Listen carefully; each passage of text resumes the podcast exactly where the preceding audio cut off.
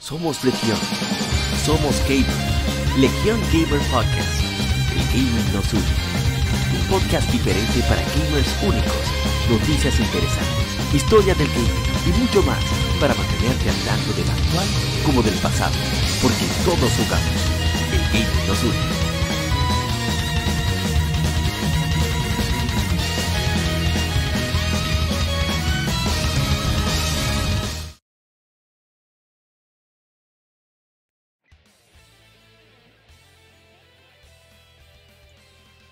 ¿Qué colegas gamers? Gracias por acompañarnos aquí en Legion Gamer Podcast. No hablemos tanto de actualidad como de juegos retro. Soy APA, como siempre, un privilegio que nos acompañes aquí. Ahora en este episodio número 154, lado A, donde hablaremos tanto de las informaciones más recientes durante estos últimos 15 días, los más interesantes, digamos. Y por supuesto, algunos títulos que han estado de aniversario durante estas semanas. Así que vamos a comentar algunas cositas de Falcon otras que se revelaron mucho del Level 5 y demás. Así que dense la vuelta por acá y manténganse con nosotros durante hacemos este podcast en vivo a través de YouTube y luego lo transmitimos a bueno lo pasamos a las demás plataformas de podcast como Spotify, Apple Podcast, Tuning, etcétera. Así que espero que, que disfruten de este podcast y que nos recomienden con amigos, colegas, etcétera, etcétera, para que se, se entretengan y conozcan más acerca de esta industria tan interesante como son los videojuegos, el gaming. Así que vamos a arrancar de inmediato con el podcast. Y bueno, aquí vamos. Primero que debemos de... Ah, estoy hablando tonterías. Primero tenemos que hablar acerca de lo que hemos jugado durante estos últimos 15 días. Así que vamos a pasar a lo que se ha jugado durante esta semana.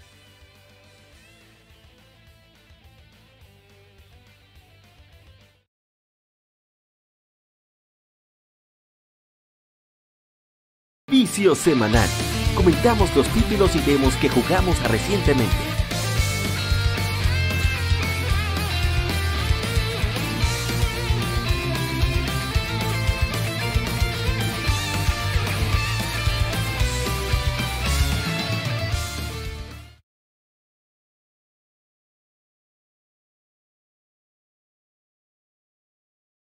Y aquí vamos con lo que hemos jugado durante estas semanas. Y lo primero es cambiar de pantalla. Que tenemos, uff, está revelando parte de los archivos secretos de Legion Gamer Podcast. Aquellos que están en YouTube pueden visualizarlo. Trata del spreadsheet donde tenemos nuestro archivo maestro con los juegos que están de aniversario cada mes. Estamos ya chequeando que hay en abril. Tenemos que preparar algo especial. Pero lo que vamos a compartir de vicio es nada más y nada menos que el Mario Kart definitivo. El mejor Mario Kart, en mi opinión. trata de nada más y nada menos que Mario Kart 8 Deluxe, con todas esas pistas nuevas y demás, que son geniales. ¿eh? Eh, la verdad es que este juego ha sido una excelentísima, una grata adición a lo que hemos estado jugando durante todas estas semanas. todavía se mantiene bastante tanto el volumen, vamos a ver si lo podemos bajar un poquito más. Ahí está, perfecto. Y es que la verdad de pista, por ejemplo, de Temple Lake se basa en la de Nintendo 64, pero le dieron suficientes giros a la, pista como para que sea toda una experiencia muchísimo más envolvente, interactiva, divertida. Mario Kart 8 Deluxe definitivamente es uno de esos juegos que está muy muy cerca de la perfección. Hay duda de por qué decidieron no lanzar 8 Mario Kart. Tienen que estar todavía rompiéndose el coco de cómo rayos van a poder hacer algo que llegue siquiera al nivel de Mario Kart 8 y con esa adición de pistas adicionales eh, creo que están definitivamente alejándose cada vez más de algo que siquiera llegue a algo similar. Con, el nivel, agregando personajes. ese, esa Wave 4 de Mario Kart 8 Deluxe ha sido lo que decimos en mi país, un palo, un hit. Demasiado, demasiado genial. Bien, no vamos a, durar mucho hablando aquí. Esto fue unas, fueron unas partidas que disfruté junto con amigos de la infancia. Y que siempre de cuando en cuando jugamos. Ahí está mi hermano Chilo Cero, está Recho Gamer 1412, que es Brian. Están, por supuesto, amigos, todos los amigos de la infancia con él. Adoro. Lástima que no aparece el desgraciado de Luis Luifra, porque el, perro no tiene Mario Kart, pero a ver qué se hace con eso. Pero genial diseño de pistas, eh, personajes, los visuales, los objetos, la, la, injusticia que hay de Mario Kart es como la vida misma. Mario Kart se podría hacer toda, toda una, un estudio bastante serio de cómo funciona la vida. muy profundo Mario Kart. No hablo de su gameplay, ¿eh? hablo de todas las locuras que suceden, las emociones que se viven. No, mentira, estoy exagerando. La verdad es que Mario Kart es un juego genial, punto. Vamos entonces con lo siguiente. Un momento. Recuerda que tenemos también un grupo de Telegram, donde ahí es donde grabamos cuando tenemos invitados. Pero aparte de eso, ahí es también donde eh, compartimos cualquier cosa que esté ocurriendo en el mundo del gaming, ofertas, cosas que vamos encontrando, algunas curiosidades. Pues leyendo revistas, comparto algunos anuncios que me llamen la atención. Es decir, para que aquellos interesados, pues, se pasen por allá. Está en la descripción de, donde esté el podcast. Ahí va a estar la, el grupo de Telegram donde, donde acceder. En Linktree, nuestro enlace de Linktree también está disponible. Vamos entonces al siguiente, bueno, el siguiente, siguiente, siguiente. Sí, sí, sí, hay un siguiente juego. Entonces, no voy a hablar mucho, ya he dicho todo lo que he tenido que decir en los podcasts pasados, pero ¿para qué? Como siempre actualizando lo que hemos jugado. No hubo mucha variedad tampoco esta semana. Eh, jugamos Pokémon Scarlet. Tenía miedo de jugarlo por ese, esa noticia del bug que puede haber que te borra el archivo de guardado. Como no se puede hacer ningún tipo de respaldo con Pokémon, lamentablemente, pues no queda más remedio que aventurarse. Y se trata de este Pokémon. ah, bueno, este no era. ¿Cuál es? Este es el Decidueye. Bastante, bastante trabajosito. Eh, pero al final se pudo lograr. Fue bastante entretenido eh, conseguir a Decidueye, que es la tercera evolución, la segunda evolución del starter de, inicial de hierba de Pokémon Sun and Moon. Que a mucha gente no le gusta, pero a mí me gustó bastante Pokémon Sun and Moon. Claro, no digo que sea un juegazo tampoco, digo que lo disfruté. Bien. ¿Qué es esto? Esto está muy extraño. No sé si este es mi vídeo o no. Vamos con el siguiente. Este juego lo he estado ya... Se fue como... El brillo de explorar. Se me fue. Ojalá lo pueda recuperar. Voy a intentar retomarlo. Un día de esto. Sí, este, este es mi gameplay, definitivamente. Y estamos ahí andando en, en Breath of the Wild. Eh, ya como que... No sé. Perdí mucho del interés de exploración que había. No porque lo haya visto todo, sino que siento que no está haciendo, no me está compensando como pensaba que me iba a compensar. Y ya lo, he dejado un poco. Eh, sí, me faltan muchos lugares por ver aún. En sitios tengo que armarme bien y pensar si voy a siquiera atreverme a hacerlo. Voy a ver si me pongo a hacer alguno de los trials del DLC. Un amigo eh, me habló acerca de, de, cómo mejorar la Master Sword y demás. Voy a ver si me pongo en eso quizás este fin de semana, aunque tengo que jugar algunos demos, sobre todo Wolong, que ya el 26 culmina la fecha para poder disfrutar del demo, así que voy a priorizar eso por un rato. Y, bueno, vamos a lo siguiente. Como dije, no hubo mucha variedad durante estos 15 días, pero estamos cumpliendo con nuestro deber. Bien, aquí un poco de la lectura gaming. Leímos Estoy aprendiendo a leer de manera más eh, sintetizada las revistas. Aquí tenemos esta revista de corresponde a abril de 2003, o sea, de hace 20 años. Corresponde a abril porque es la número 4, pero realmente estas revistas se lanzan un mes por adelantado, por lo tanto corresponde a marzo. Y por eso tiene portada Pokémon Ruby, Pokémon Sapphire no hay muchas cosas así interesantes como el número de, febrero de, de, Nintendo Power de febrero de 2003, donde sí había una entrevista que le hicieran a Shigeru Miyamoto, que fuera el productor, y a Eiji Aonuma, que fue la directora. Aquí no hay realmente nada de eso, es lamentable, pero sí hay información interesante sobre otros juegos. Aparte nos permite ver, dar un vistazo a lo que sucedía en la época. Tiene como una especie de mini guía inicial, ¿no? Pero bien, tampoco es que eso esté mal, que no era lo que esperaba.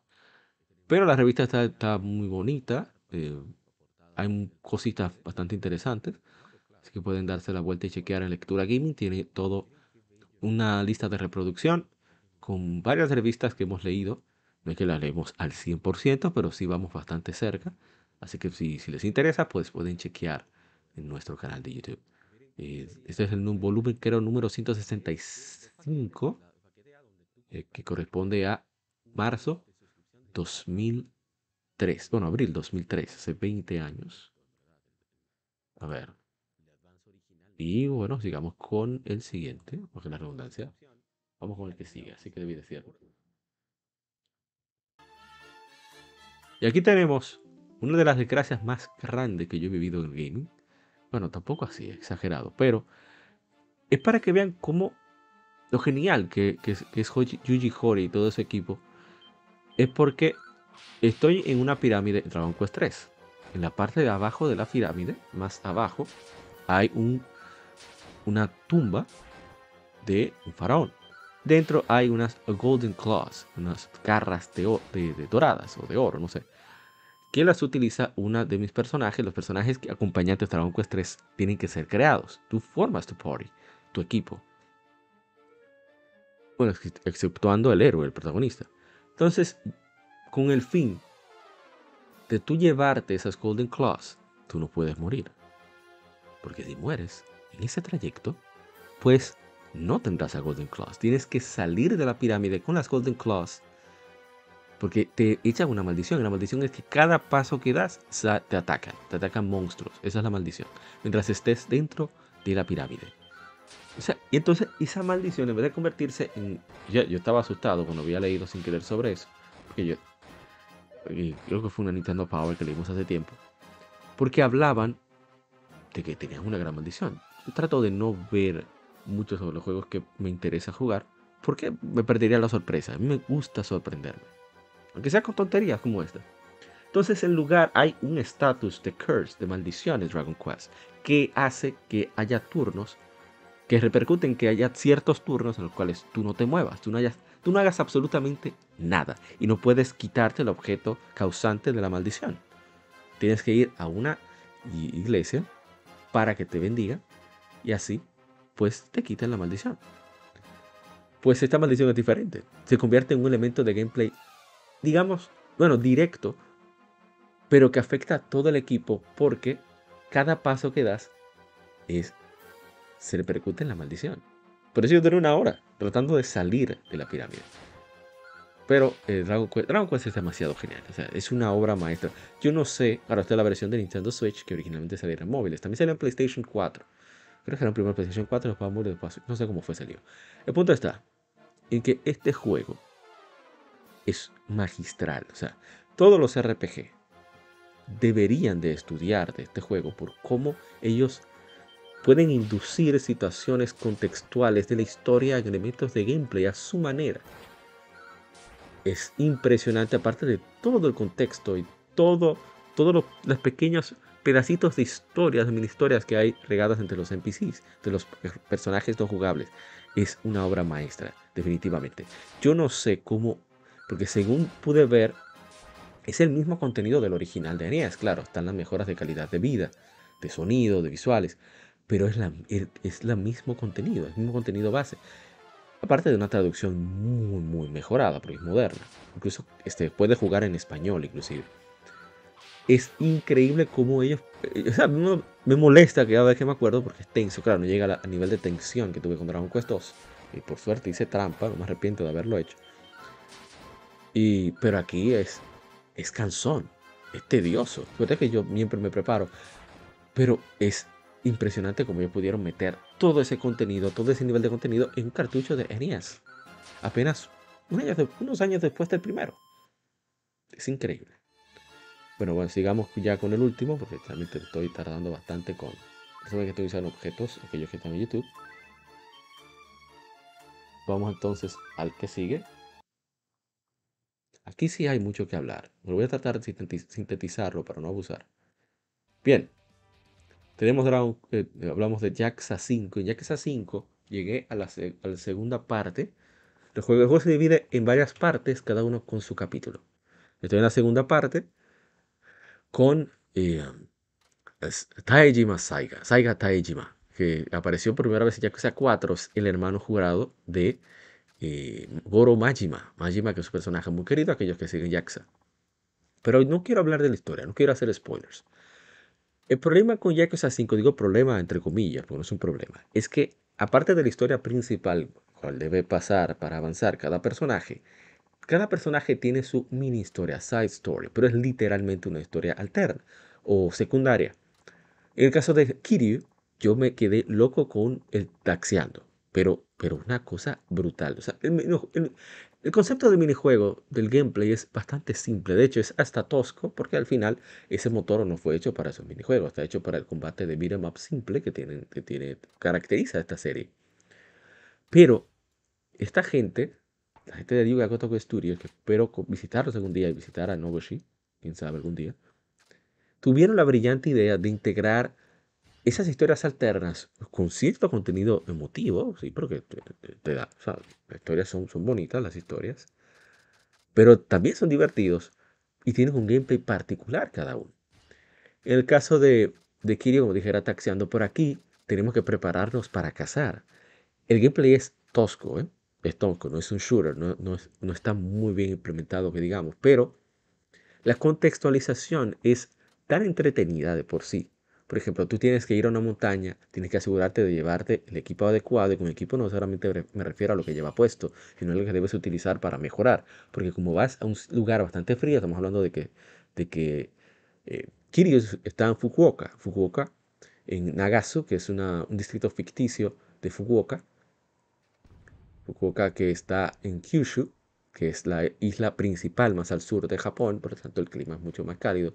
Aquí estamos en eh, cerca de, ¿cómo se llama? Tsukimino. Tsukimino es basado en un distrito de Sapporo, que es la capital de eh, Hokkaido. Hokkaido, que es la, isla más al norte de Japón, la isla principal más al norte. Es una prefectura en sí misma, es enorme y hay mucho, mucho de agropecuario allá, mucho campo. Incluso hay un anime, un manga, no he hecho anime lamentablemente, de la autora de Fullmetal Alchemist, Hagane no Renkijitsu, que se llama Dinosaurio, Silver Spoon. Muy, muy, es una barbaridad lo bueno que es esto. Entonces, eh, el punto está en que es un lugar súper frío, inhóspito en, estos lados, donde está. Es una aldea, llega por alguna razón a una aldea eh, totalmente habitada por cazadores. Entonces tiene que aprender a cazar. Y no es fácil, ¿eh? Porque es que no es un gameplay eh, fluido, no es un gameplay que está hecho para cazar, pero tú sabes, eh, la manera en que manejan que la respiración está nervioso, vas pidiendo energía a medida que va pasando el tiempo, por eso tienes que llevarte carne y otros, lo que vayas encontrando, utilizarlo de ser necesario, porque en eso se basa la supervivencia en este lugar.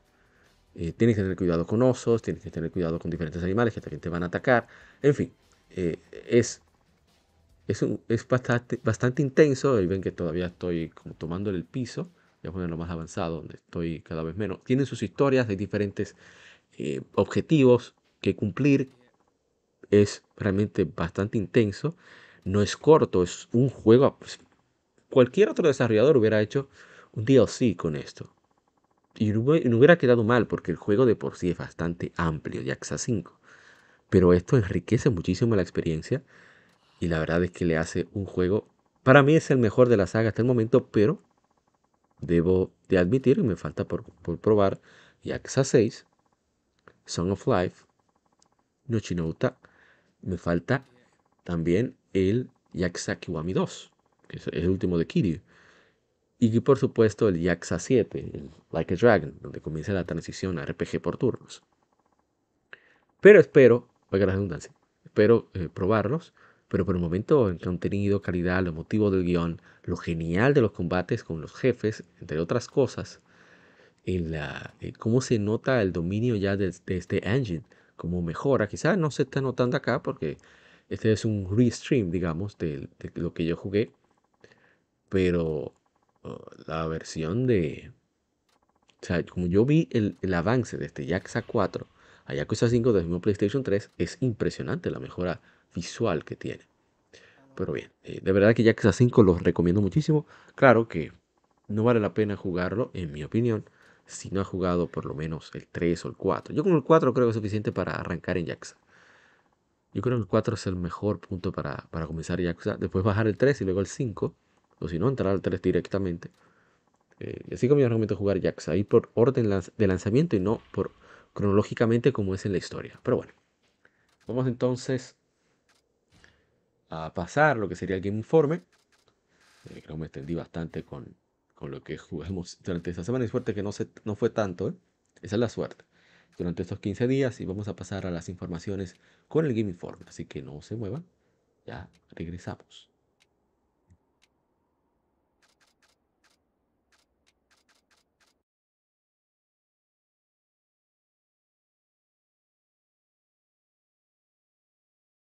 Game Informe. Las noticias de la semana debatidas y comentadas.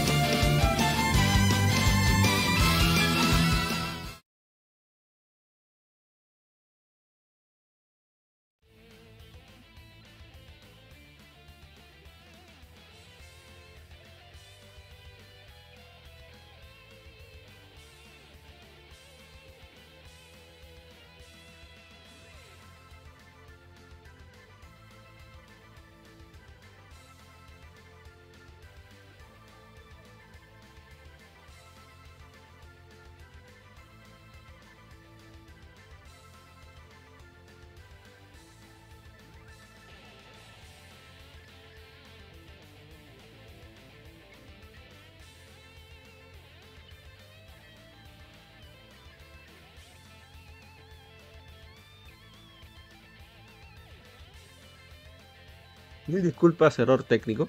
Estaba muteado hace rato. Decía que hay varias informaciones, esto que probablemente sea la más corta de las del Game Informe que hemos hecho hasta el momento. Y bien, vamos entonces a la primera información, es que Starfield lanzará para Xbox Series y PC el 6 de septiembre, un retraso de su previamente pactada fecha de primera mitad de 2023. Anunciaron tanto la editora Bethesda Softworks como la desarrolladora Bethesda Game Studios. Un Starfield Direct será transmitido como se planeó el 11 de junio, lo cual compartirá la, última información que se tiene sobre el juego. Unidad Howard dice saludo a todos, yo mismo de parte de, mí mismo y de todos aquí en Bethesda estamos muy emocionados de finalmente contarles cuándo saldrá Starfield en este año.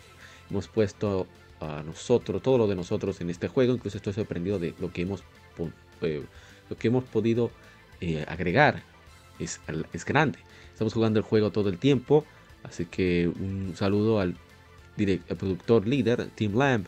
Los fans de vieja escuela lo recordarán del video de Making of the Oblivion, donde está, está sentado en un sofá similar haciendo cosas similares.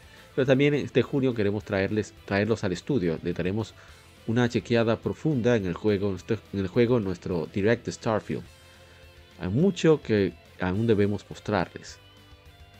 El juego tiene muchos elementos eh, sobresalientes que esperarían de nosotros, pero es una experiencia única. Y nuevamente, gracias a todos por su emoción acerca del juego, su apoyo, sus comentarios. Realmente lo leemos todo.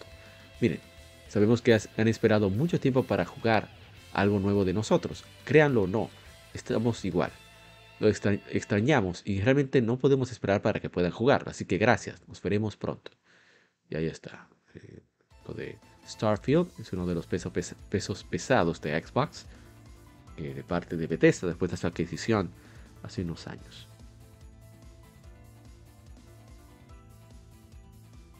Bien, continuamos. Esto parece que la alergia me está afectando un poquito, así que por eso ven que me Mm, se dice me muteo un momento. Ahora pasamos a formaciones de FAO. Oh, pero este no es. ¿Qué rayos? Ahora sí. Vimos aquí las informaciones que tenemos son directas de gematsu.com. Y bien. Falcon ha lanzado nueva información e imágenes para Is 10 Nordics que introduciendo al protagonista Aldo Christine, la heroína Karja Barta, en el sistema Cross Action, sistema de batalla Cross Action. Eh, Aldo Christine, con su siempre actor de voz Yuki Kaji, 17 años en esta aventura, espada de una mano. Soltó el escudo, ¿eh? ese desgraciado. Yo no entiendo para qué que usa la otra mano. Yo detesto esa ilustración, sinceramente. Según vi trabajos del autor, estaba comenzando con Fadil, recuerdo su nombre, de, de JRPG Warrior. Y me dijo, no, pero es que este hombre es un gran ilustrador. Y lo que no me gusta es el diseño de adult, pero entiendo que es para ponerlo más juvenil de lo que se veía en los 80 y 90. Disculpe. Entonces, no, puedo comprender, pero es demasiado. para mí es demasiado. Pero la joven se ve bastante bien. Además, en modelado 3D, joven me refiero a. miren, qué belleza. ¿eh? Barta, no han dicho la actriz de voz, 17 años también. O sea, un hacha y un escudo, porque Rayos Adol no usa escudo.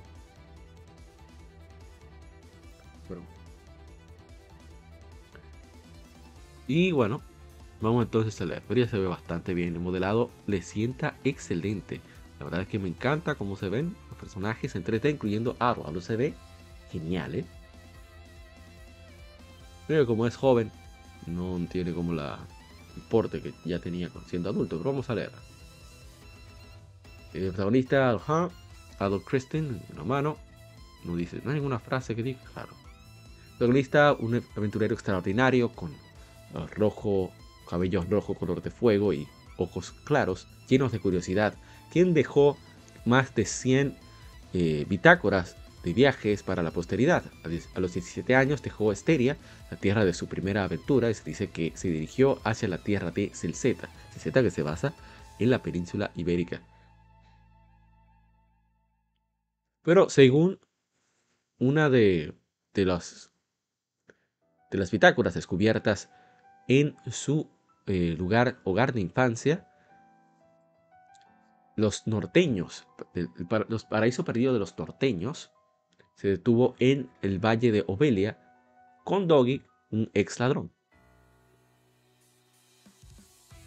Disculpen que tengo problemas ahora mismo para pronunciar apropiadamente ciertas consonantes, sobre todo las nasales. Eh, disculpa. Miren qué genial se ve ahí. Parece un hombrecito, ¿eh? Y tenemos eh, a Karja Barta. Dice, soy una Norman, o sea, Normanda. Dependiendo de la situación, la próxima vez te asesinaré. Me gusta, ¿eh? ¿eh? Eso la hace ver mejor todavía a mis ojos. Excelente. Los japoneses no se pierden con diseño femenino. Eso me encanta de ellos. La única hija de Crimson, líder de la, de la naval de Barta, ella es temida por los residentes de Karna como la princesa pirata, quien la ven como ella eh, orgullosamente lidera una banda de, bueno, se dice? Delincuenticos marítimos en actividades de piratería. Aunque ella tiene, eh, ¿sabes? Se ve bastante elegante, ella lleva una, un hacha y un escudo redondo en batalla y muestra un estilo de, de pelea brutal y rudo, típico de la, del pueblo de Norman. Se ve bastante bien, ¿eh? Bastante bien se ve. Me gusta, me gusta. Cross Action, nuevo sistema en el cual los jugadores cambiarán entre Solo Mode y Combination Mode. Para velocidad, Solo Mode para velocidad y ataques consecutivos. En Solo Mode puedes luchar ya sea como Adult o Karja. Compañera será controlada por la inteligencia artificial. Puedes cambiar entre el jugador personaje que estés utilizando en cualquier momento durante la batalla al presionar un botón. Miren qué bien se ve. Este combate orientado en velocidad utiliza movimientos de pasos y dash, o sea, de deslizamiento, es el componente principal del modo solo. Aparte de, eh, liberar varios ataques con Adult y Karja, el jugador puede cambiar entre personajes en medio del ataque para activar un ataque de entrada del compañero, siendo posible dirigirse hacia el enemigo con ataques consecutivos que no les deja oportunidad para contraatacar pero se ve bastante bien el juego. Me sorprende que a pesar de usar el Switch como plataforma principal, se ve bastante bien. Creo, me parece que están, posiblemente este juego tenga las zonas mucho más cerradas que los tanto Is 8 como Is 9. Bueno, que Is 8 originalmente de PlayStation Vita, posiblemente retomen el estilo de Is 8, no hacerlo tan abierto como el 9, para así optimizar bien, aprovechar los recursos del Switch. Se ve muy bien. Adicionalmente los ataques, aunque se ven más, veo como más simple las, puede ser eso, puede ser yo, cosa mía. Adicionalmente, los ataques de velocidad, ataques con aura azul, liberados por algunos enemigos, pueden automáticamente esquivarse con el dash del modo, solo. pueden también llevarse a cabo eh, acciones técnicas como eh, realizar daño al liberar un contraataque de un eh, esquivar de manera automática que rodea de enemigos que los rodean, los rodean, mejor dicho. Que duro ese tablazo de Adol. Modo combinación para más poder, ofensa y defensa. En modo combinación luchas tanto como Adol y Karja a la vez. Puedes cambiar de solo a combinación al presionar un botón dedicado. Cuando estás en modo combinación, esto te permite realizar más daño gracias a los muchos ataques simultáneos. Sabes que yo estoy. Ok, no estoy muteado. estoy muteado. Mientras que el modo combinación te permite eh, realizar más daño gracias a los muchos ataques simultáneos que puedes deliberar. Movimiento estándar y velocidad de dash son reducidos significativamente. Eso me gusta. ¿eh? Me está gustando. Pero yo estaba asustado porque yo pensaba que cuando hablaban de que iban a inspirarse en los Souls, yo me preocupé mucho. Ustedes no se imaginan cuánto, ¿eh? Pero así, así me, está, me gusta bastante. Miren qué genial se ven los dos ahí.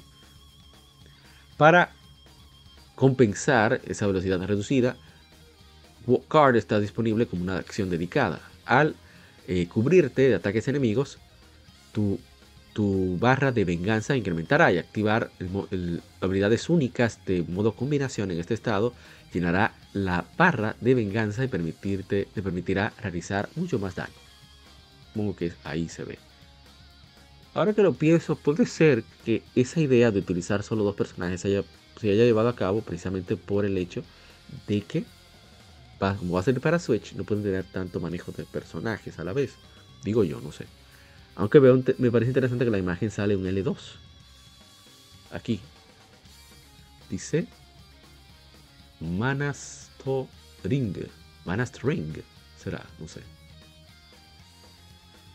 Adicionalmente, los ataques de poder, ataques con aura roja, liberados por algunos enemigos, pueden ser repelidos con eh, simplemente resguardarse con el modo combinación. Esto causará que el enemigo pierda balance significativamente, creando una oportunidad para liberar ataques, muchos ataques, digamos.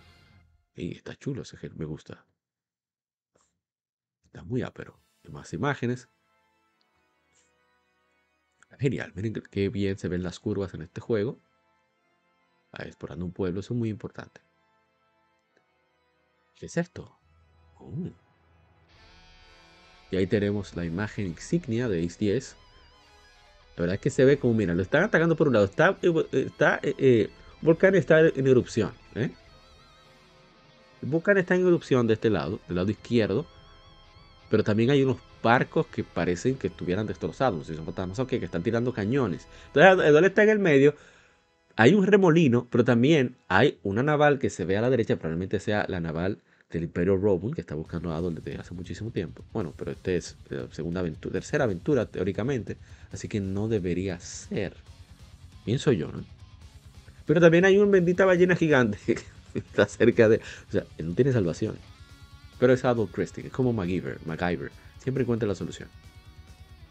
Qué bonito se ve esto. Me gusta. Ahí tenemos Snorlax y Snorlax saldrá para PlayStation 5, PlayStation 4, Nintendo Switch en 2023 en Japón. Muy, muy duro. Y 10. Me gusta. Pero yo estaba un poco escéptico. El diseño no me gustaba en absoluto. Estaba escéptico con lo del cómo va a ser el rendimiento, cómo va a ser la visualización, pero se ve bastante bien por el momento. Buenos hermano Junior Polank de este juego Vanes que tuvo una entrevista con un modelador 3D. Tuvo su premiere esta tarde, así que pueden chequear en su canal Juego Banias, está en la descripción de este podcast, así que chequenlo. O las notas si la lees, si escuchas este podcast a través de las plataformas de audio. En la descripción también, ¿eh? Bien, vamos con siguiente información. Ya pausar, vamos a pausar, a mutearme un momento.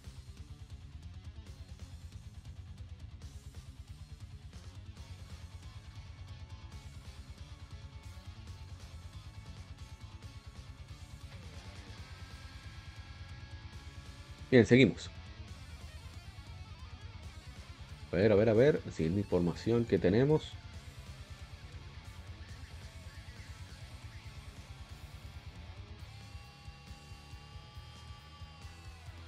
pieza. ¿Cuál es? No, no recuerdo. Oh, Monster Inspection. Es una de mis piezas favoritas de Ace en la actualidad. ¿eh? Bien, vamos con lo de Level 5. Level 5 ha anunciado RPG de acción Mecha Megaton Musashi Wired para PlayStation 5, PlayStation 4, Nintendo Switch y PC a través de Steam. Se lanzará en 2023 en todo el mundo. Es una versión original de del juego Megaton Musashi con contenido adicional, así como crossplay entre todas las versiones. Tengo que mutearme porque voy a.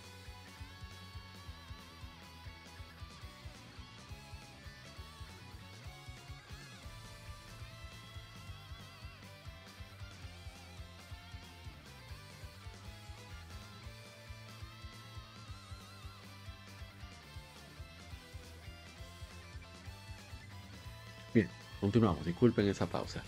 Entonces Megaton Musashi, con la versión original, dijimos, y bueno. Megaton Musashi Wars se lanzarán todo el mundo en Nintendo Switch, PlayStation 5, PlayStation 4 y PC a través de Steam. Habrá contenido exclusivo para Megaton Musashi Wars en camino. Eh, tendrá multijugador online para Nintendo Switch, PlayStation 5, PlayStation 4 y PC. Intenta el batalla de Coliseo y enfrenta enemigos masivos como equipo o enfrenta a otros jugadores en batallas de 3 contra 3. Me gusta eso habrá robots colaborativos que entrarán a, la lucha, como... Oh, perdón. A ver, a ver cuáles son. Messenger Z, Getter Robot y también habrá eh, UFO, Robot Grandizer, Cam Battler 5 y Bolts 5. Más detalles llegarán pronto. Ese juego le veo mucho potencial. ¿eh? Hmm. Si comienzan a agregar robots, disculpen, ¿eh? Robots así famosos y, ese combate, hay que probarlo, ¿eh? me llama la atención poderosamente. Este se ve muy cool, este robot me gusta. Este no tanto. Pero bueno, hay que probar ese gameplay. Ojalá y sea, chulo. Ellos son buenos, ahí está Level 5. Ahora les vaya bien, lo merecen ya. Vamos con el siguiente.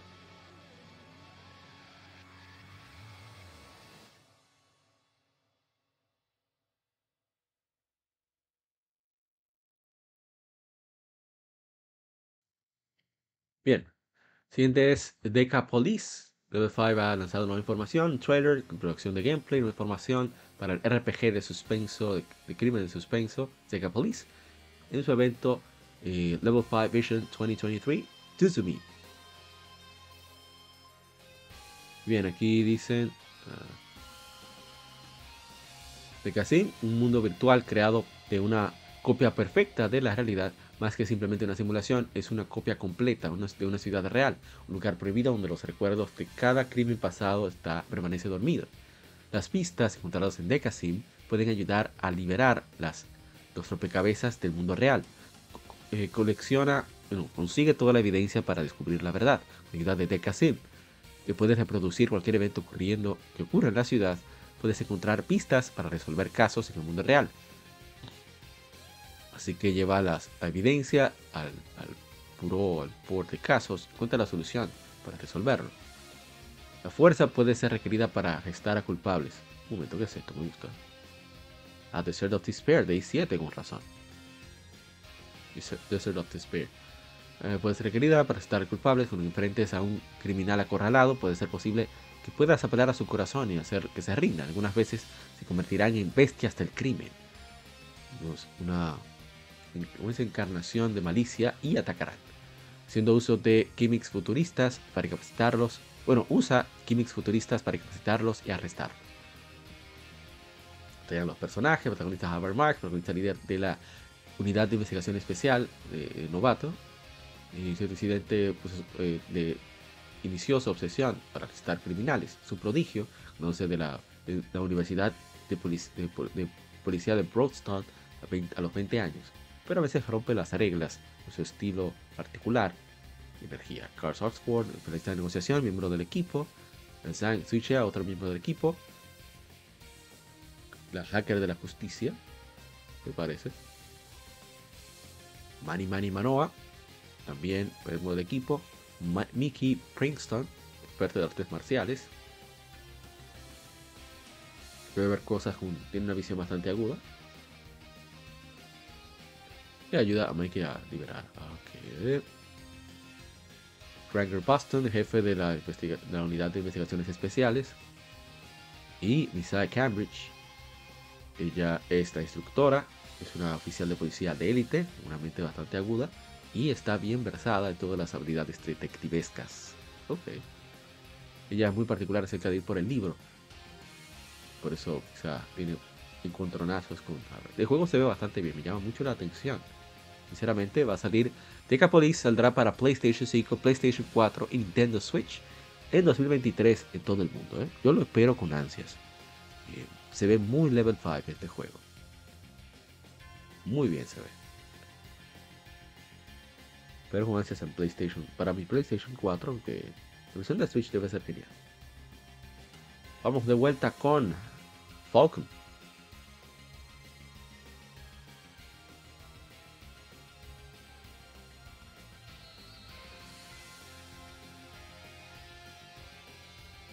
Disculpen por las, esa pausa, pero es para liberar los, digamos, los, las vías nasales, digamos. Bien.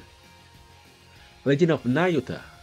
Boundless Trails se lanzará para PlayStation 4, Nintendo Switch y PC a través de Steam, Epic Game Store y GOG este otoño en Occidente, anunció la editora NES América. Los pre-orders para la edición limitada están ahora disponibles en la edición en el NES America Online Store por 89,99. Incluye una copia de edición de lujo del juego, en la banda sonora original de dos discos, Starfall Symphonies, un libro, un libro de arte de, tapa dura, Endless Horizons, una figura crítica de Natuya, Nayuta Inoue, uno, ¿cómo se dice? Me olvidé cómo se llama eso de marcar la hoja de los libros. Eh, uh, hay una pañola articular, no sé qué es y una caja de coleccionista. Vamos a ver. Nayuta siempre ha soñado con explorar más allá del horizonte de su isla, de su hogar. Después de un encuentro eh, del destino, con el destino, con una hada llamada Noe, él y sus amigos deben encontrarse a sí mismos eh, perdidos en una aventura a través de múltiples mundos con el fin de detener una trama maligna que está en marcha. Nayuta pasa sus días mirando las estrellas sobre su isla y preguntándose qué hay más allá del horizonte. nosotros los isleños siempre estamos así mirando el horizonte a ver qué nos trae. Eh, aunque la gente claman que el mar en el que viven es plano y infinito, Nayuta sabe que hay más por ahí, solo esperando a ser descubierto. Ocasionalmente ruinas y estrellas caen del cielo sobre el lugar Nayuta, ofreciendo lo que parece ser eh, chequear una, miradita a otros mundos. explorando estas ruinas, él y sus amigos salvan a una pequeña chica acomodada con nombre de Noe. Cuenta Nayuta que hay algo muy importante que ha sido robado de ella, le ha sido robado y, y pide su ayuda en recuperarlo. Es así con esto que su viaje inicia, el cual lo lleva más allá de los confines de su isla y experimenta nuevos mundos, experimentar nuevos mundos y descubrimientos extraordinarios más allá se casa, eh, visuales HD, 60 cuadros por segundo, nuevas ilustraciones para este lanzamiento occidental, ciudades para cada temporada, entra en gameplay de acción en tiempo real, puzzles basados en el entorno, eh, afectados por la temporada actual, bien magia, unidades de armas poderosas para vencer a los enemigos, una aventura de océano, eh, un juego diferente de The Trails, experimenta una historia más ligera, un mundo de fantasía y descubrimiento con una variedad de locaciones coloridas y personajes, locaciones y personajes coloridos, parte de un montón de contenido de misiones extra. Puede ser, yo estoy interesado en conseguirlo, pero no, no creo que vaya por la edición limitada, por lo menos no para este juego. Ya el presupuesto está bastante difícil con esta inflación, así que ya. Vamos entonces con lo que sigue.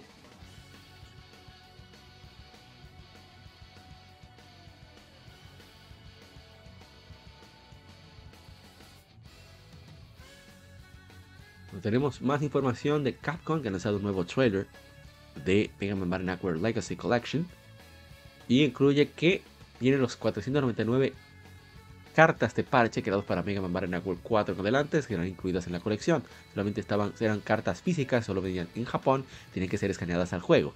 Buster Max Mode, jugadores que quieran enfocarse en experimentar la historia de LAN y Net Navi y su Net Navi Man.exe, ahora pueden utilizar el nuevo Buster Max Mode que automáticamente está deshabilitado para batallas Net Battle Online. Este, modo multiplica el daño de el Mega Booster por 100 de Mega Man.exe, ayudándote a pasar por las batallas de Net Battles y, y disfrutar la historia. Mega Man Battle Network Legacy Collection saldrá para PlayStation 4, Nintendo Switch y PC a través de Steam el 14 de abril. Qué bien.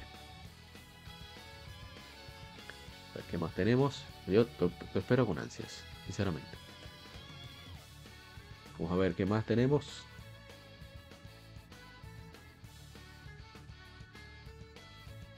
A ver, a ver, a ver. Ah, esto sí, bueno, no, no lo esperaba, pero me sorprendió que con XDS en camino lo anunciaran. Pues repentinamente. Oh, ¿qué pasó acá? Ah, hola mía, que puse mal la página. Qualcomm lanzará Tokyo Xanadu X Plus para Nintendo Switch el 29 de junio en Japón por 4.800 yenes, unos 50 dólares, anunció la desarrolladora. Estará disponible tanto en físico como en digital. Los pre-orders para la edición física incluirán Tokyo Xanadu Complete Works, una banda sonora de cuatro discos que tienen todas las 87 canciones de Tokyo Xanadu X Plus, incluyendo el tema Sister Day y también el tema de, de cierre All This Alive. Tokyo Xanadu X Plus, una versión mejorada del port del RPG de acción para PlayStation Vita, Tokyo Xanadu, lanzó originalmente para PlayStation 4 el 8 de septiembre de 2016 en Japón, seguido de un lanzamiento para PlayStation 4 y PC a través de Steam y GOG Humble Store el 8 de diciembre de 2017 en todo el mundo.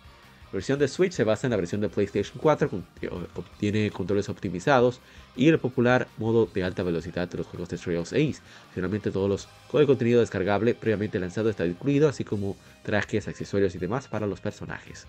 Eso está muy chulo. El juego es bastante interesante, no es que sea sorprendente ni nada por el estilo, pero sí es, es muy entretenido. Eh, no está tan caro. De hecho, la versión de coleccionista puede que aparezca la de PlayStation 4 por menos cerca menos de 100 dólares. Es un muy buen juego, es extraordinario, repito. Voy a ver si lo continúo en PlayStation Vita para luego jugarlo en PlayStation 4. Y seguimos, a ver, ¿qué más tenemos? Ah, aquí tenemos, hablando de RPGs, vamos con uno que, que me está yendo bastante bien, eso me alegra. Que no soy super fan, pero me alegra que me esté yendo también.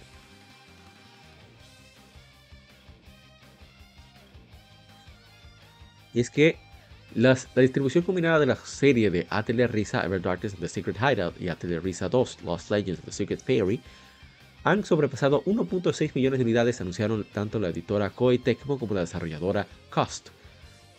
Las compañías han reportado que la serie distribuyó un millón de unidades en marzo de 2021, y quiere decir que los dos juegos desde entonces han movido 600.000 unidades adicionales, que se ven bastante bien los personajes aquí. ¿eh? Así de risa, Ever Darkness and the Secret Hideout se lanzó originalmente para PlayStation 4 y Nintendo Switch el 26 de septiembre de 2019 en Japón, el 29 de octubre de 2019 en América y el 1 de noviembre de 2019 en Europa y para PC a través de Steam el 29 de octubre de 2019 en todo el mundo. Atelier Risa 2 Lost Legend y The Secret Fairy lanzaron originalmente para PlayStation 5, PlayStation 4 y Nintendo Switch el 13 de diciembre de 2020 en Japón, el 16 de enero de 2021 en América y el 29 de enero de 2021 en Europa y para PC a través de Steam el 26 de enero de 2021 en todo el mundo. La última entrega de la serie, Atelier Risa 3, Alchemist The End, The Secret Key, saldrá para PlayStation 5, PlayStation 4, Nintendo Switch y PC a través de Steam el 23 de, 23 de marzo en Japón y 24 de marzo en todo el mundo. Esto es un hito, ¿eh? que logren lanzarse en todo el mundo. Felicidades a ellos. ¿eh? Un pequeño un momento para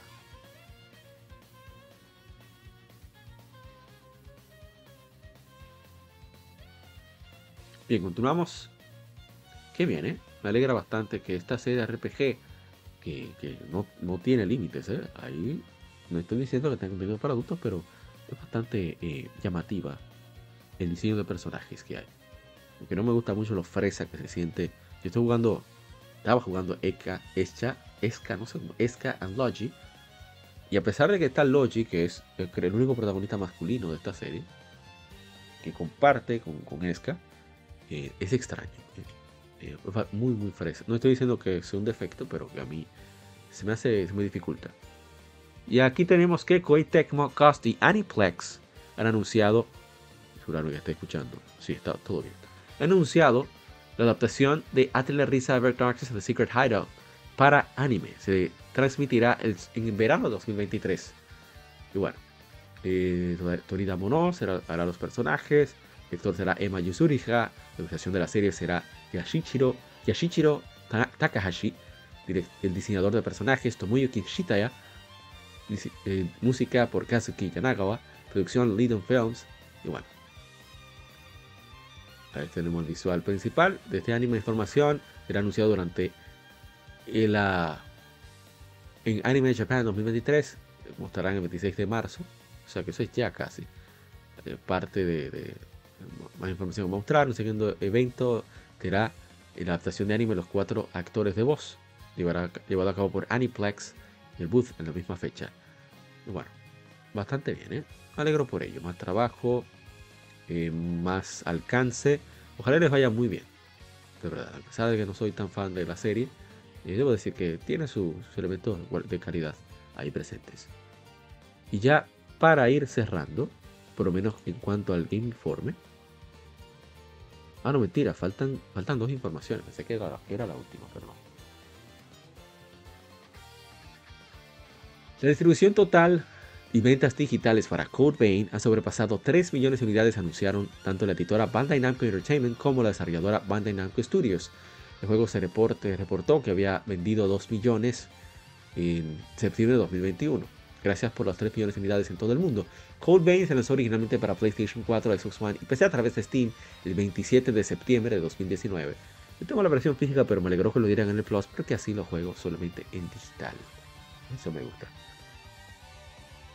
Y bien, vamos entonces ya así a cerrar. Me alegro mucho por Bandai Namco que se hayan arriesgado con este IP, que están eh, atrevida, digamos. Y les fue bien, a mí me alegra eso. hayan hecho lo que les diera la gana, no lo que les indique por ahí alguien en Occidente. Respawn Entertainment ha anunciado el establecimiento de un tercer estudio en Madison, Wisconsin, liderado por el veterano de la industria Ryan Burnett. Burnett ha tenido casi dos décadas de experiencia de desarrollo con roles basados en Raven Software y en Epic Games. Ha sido nuestro, nuestra creencia desde el primer día que Respawn no es una sola localidad, pero una forma de pensar. Cuando gente talentosa y apasionada tienen libertad creativa, alcanzan lo inesperado, dice, el vicepresidente senior de Respawn Entertainment, vicepresidente senior de operaciones de Respawn Entertainment, Daniel Suárez, en una conferencia de prensa. esta vista nos ha ayudado esta visión nos ha ayudado a expandir, eh, a a Vancouver en 2019, mientras el, sitio de trabajo evolucionó, nos ayudó a continuar nuestro trabajo con lo mejor que la industria de los videojuegos tiene para ofrecer, ya sea en la oficina, remota o híbrida. Suárez continuó, vemos que la mentalidad de Respawn en Madison, que ha cementado a sí mismo como una de las grandes ciudades de desarrollo de videojuegos, no solo en los Estados Unidos, pero en el mundo completo, todo el mundo. Es por eso que hemos trabajado de cerca y con y apreciado la, la asistencia de la Corporación de Desarrollo Económico de Wisconsin para ayudar a facilitar el crecimiento del estudio en Madison. Según Suárez, el equipo de Madison trabajará junto con los equipos, existentes de Respawn Entertainment en Los Ángeles y Vancouver para ayudar a dar forma al siguiente, a lo siguiente que venga para Xbox Legends con la meta de hacerlo el Battle Royale Premier en el mercado. Muy bien, ¿eh? me alegra bastante más gente trabajando, más talento desarrollándose, más posibilidades de juegos. Ojalá que, les vaya muy bien. Y bueno, con eso cerramos el Game Informe, no el podcast. Ahora vamos con las efemérides, que son los títulos que estuvieron de aniversario durante esas dos semanas. Pero antes de eso, vamos antes, primero que nada, a tener una pequeñita pausa. Así que no se muevan, ya regresamos. Seguimos con más de The Young Gamer Podcast. El gaming nos une.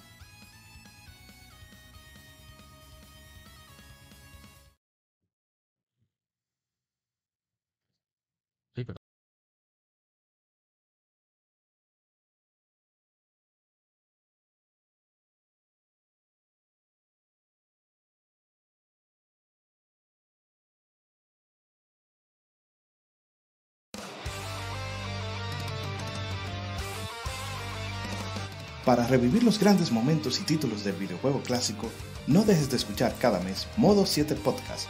Ven y recuerda con nosotros entre análisis retro, datos y anécdotas la época dorada del videojuego. sin micropagos ni pases de temporada, solo puro amor por el pixel y el polígono. Modo 7 Podcast, la retroaventura comienza ya.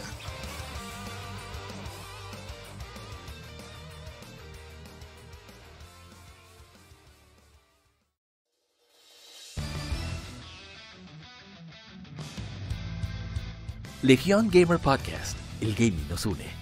Somos un podcast enfocado en videojuegos que converge actualidad con las noticias más relevantes y títulos que experimentamos entre episodios, sobre todo aquellos de nicho, discutiendo temas atemporales con invitados, así como juegos de aniversario quincenalmente, conjugando datos concretos con la opinión de quienes participan. Estamos en redes sociales como Legión Gamer RD. No olvides revisar hashtag GameFemérides para dejar tu opinión de tus títulos favoritos para que participes en el programa. O en Lectura Gaming, donde leemos revistas o artículos especializados en videojuegos en vivo a través de YouTube.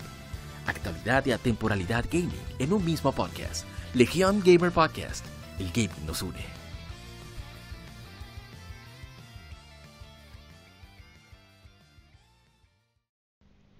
Los cómics no son solo superhéroes y el manga no es solo muñequitos de pelea. Existe un lado más profundo de estas industrias, y no hablo solo de Japón y Estados Unidos, sino de todo el mundo. Para explorarlo, Cultura Cómic te trae el mejor podcast de historietas de República Dominicana. Ya sea cómics, manga, band de cine, paquitos o como les llames, todo es parte del noveno arte. Así se llama el podcast, por cierto. Acompaña a grandes entusiastas de esta fascinante forma de contar historias. Cultura Cómic presenta Noveno Arte. Búscanos en el canal de YouTube de Cultura Cómic y cada domingo te traeremos un nuevo capítulo de Noveno Arte.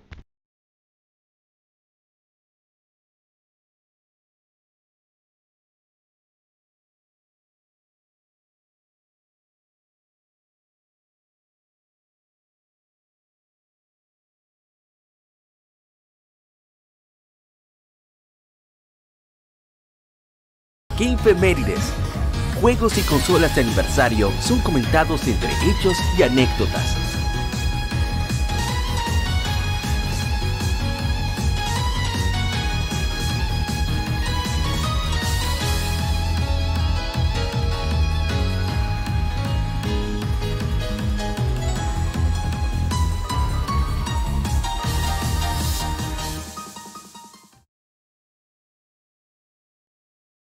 Gracias por acompañarnos, colegas gamers. Ahora mismo tengo que...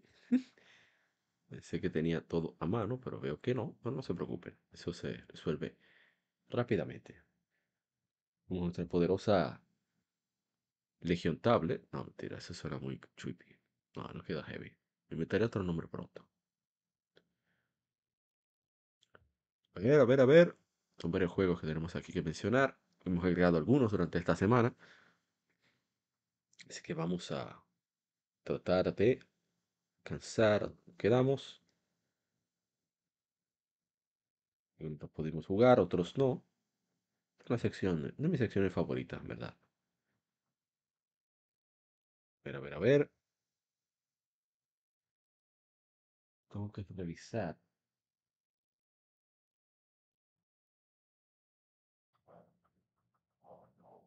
Rápidamente. ¿Dónde fue que nos quedamos? Para poder buscarlo tanto en Facebook como en Instagram. Que tenía eso a mano. Lo tenía, pero. La edad. Ya la edad me traiciona. Ok, ya sí llegamos. Primero que tenemos de aniversario es.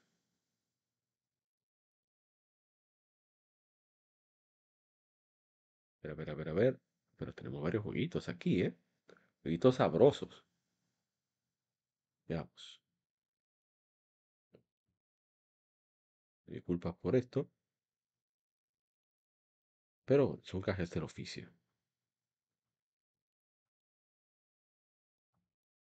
Ok. Ya sé dónde. Ya sé dónde nos quedamos. Me ubiqué, me ubiqué, me ubiqué. Ya, no estamos tan lejos, ¿eh?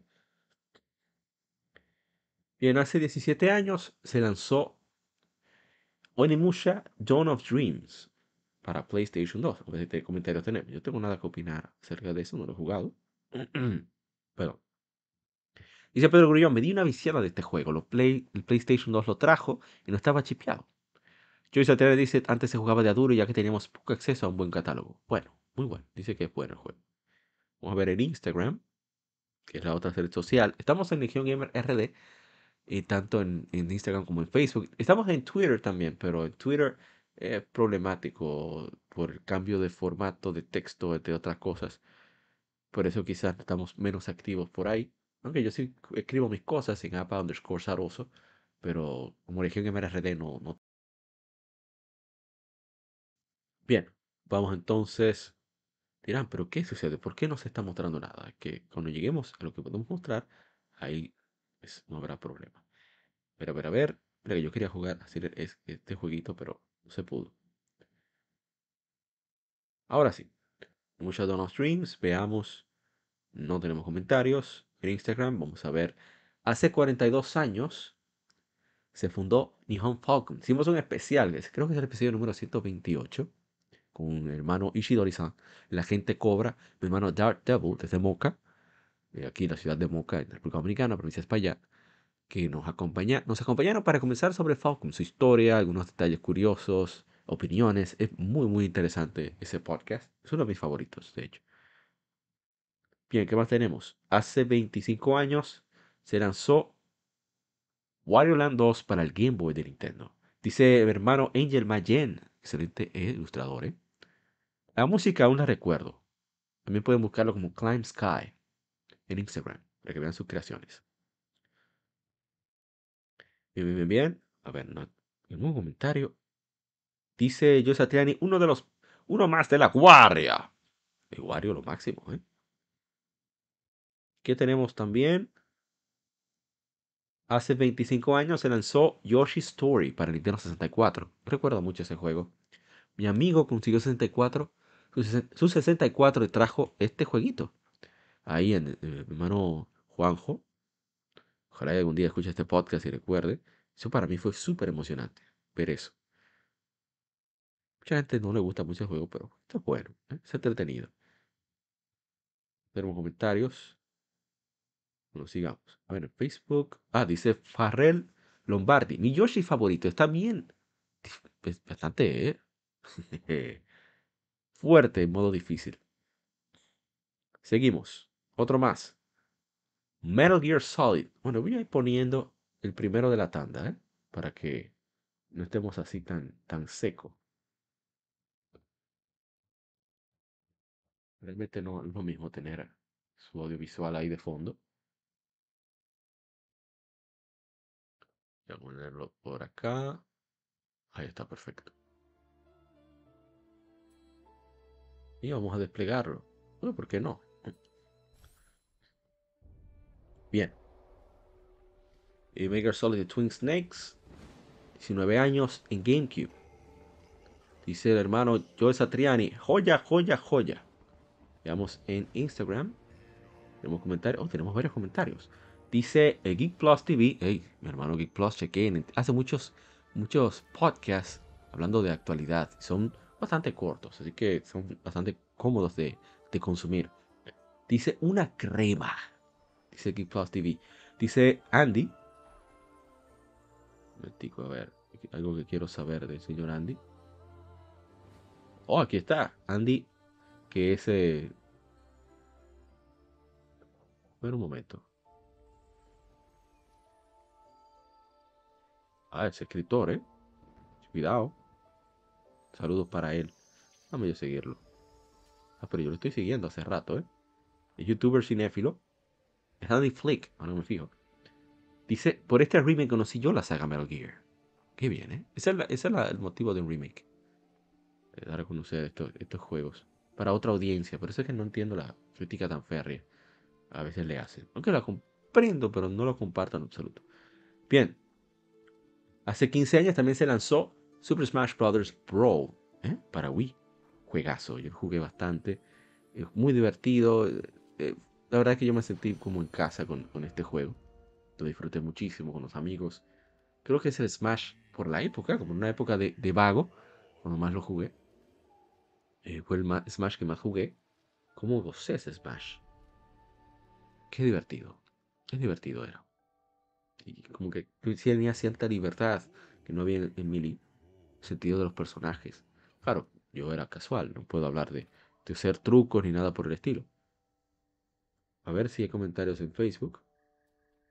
En los comentarios los leemos todos, aunque tenemos que adaptar lo que dicen en algunos casos, algunas instancias, para por cuestión de, de mantenerlo limpio el podcast. Dice Carlos Alfredo Morel León. Eso me recuerda una curiosidad de este mismo juego que debo compartir en mi página. Sí, chequen el Gamer, Gamer Culto. El Gamer Culto es la página de mi amigo Carlos Alfredo Moreleo, mi hermano. Dice eh, la mejor intro que pudo tener un Smash. Dice spoilers, es por el podcast. Podcast que hicieron sobre intros. Eh, amigos de modo 7, genial, ¿eh? Dice Joey Satriani, verdadera joya, señores. Uno de los mejores, un poco lentos, pero es un smash. Dice. Un momentico.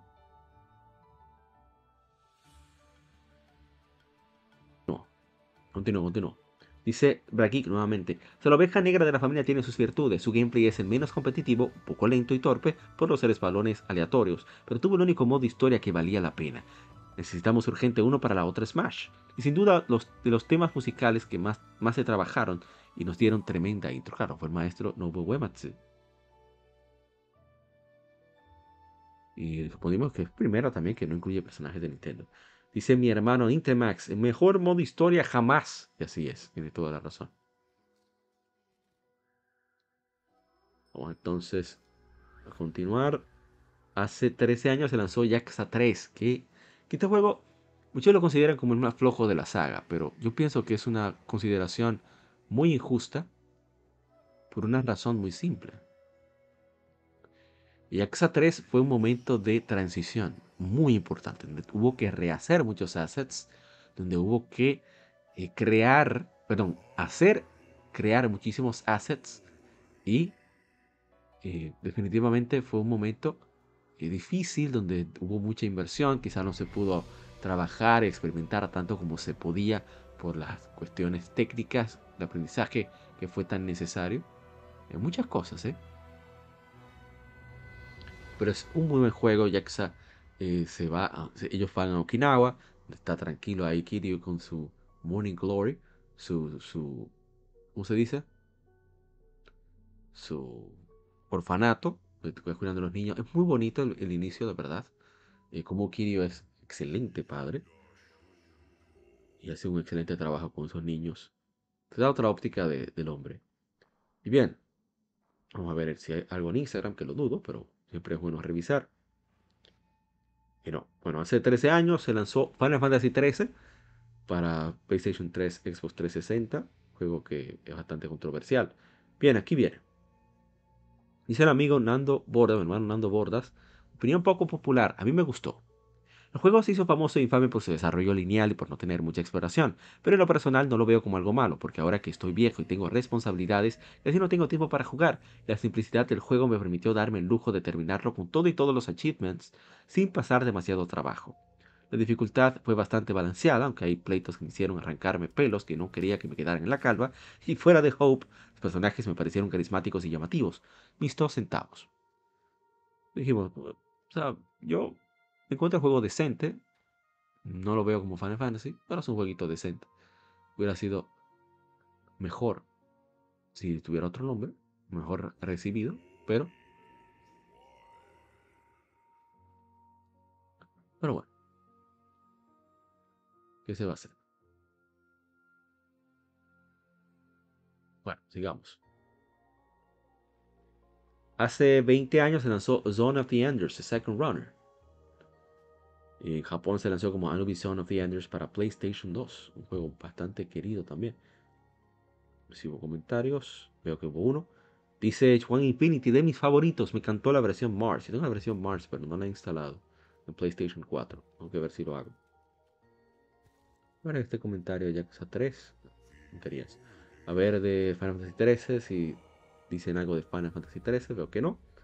A ver de Zone of the Enders. Dice Rob Air. ¿Qué raza? A ver si lo sigo a este caballero. Vamos a seguirlo. Dice Uri, Euris Pérez. Juegazo. Muchas gracias, ¿eh? Gracias por los comentarios. Sigamos.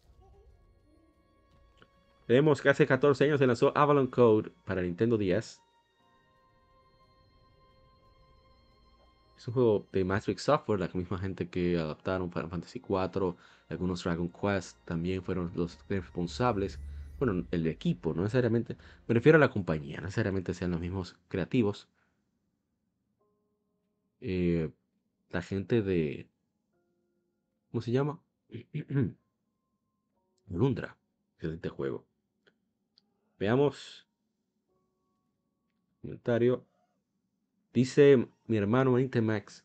Amo los RPG de la época de 10. Son interesantes. En verdad, son muy buenos. Hace 8 años se lanzó Hotline Miami 2. Run Number. Muy buen juego.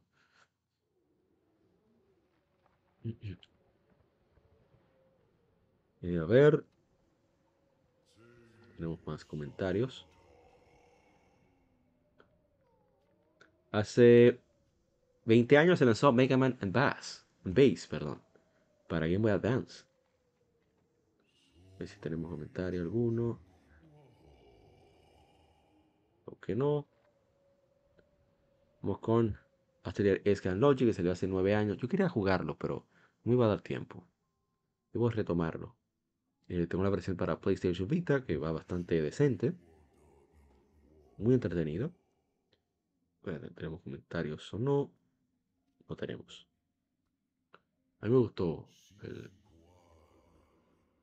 Atelier de Charlotte. Yo he, dicho que, a pesar de lo fresita que se siente un poco el contenido, el gameplay es bastante sólido, debo decir.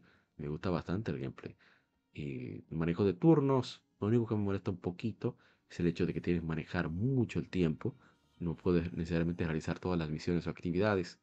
No tienes ese lujo parecido a persona, en ese sentido.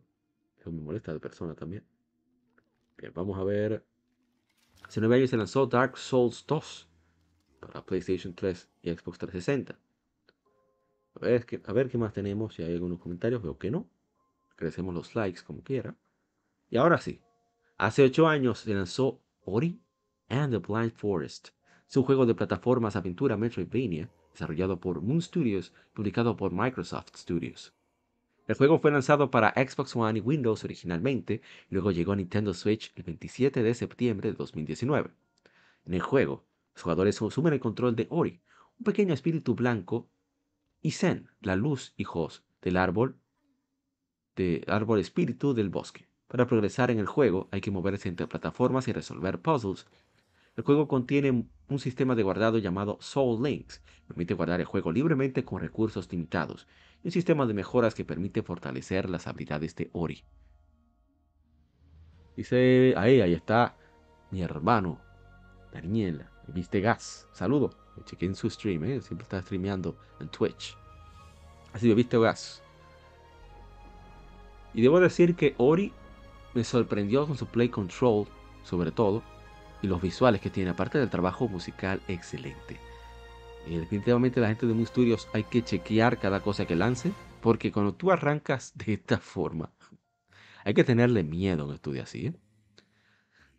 Y lo que sí me hubiera gustado, pero de nuevo, esto es algo personal, esto no es algo que necesiten cambiar, es solamente una opinión.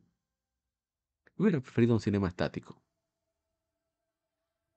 Aunque yo sí entiendo el deseo de que el jugador conecte con la circunstancia a través del gameplay, pero a veces cuando hay que cambiar la velocidad de movimiento, a mí particularmente me, me pesa. Pero eso es lo nuevo. Esas son mañas mías. No es diciendo que deban de arreglarlo porque sí.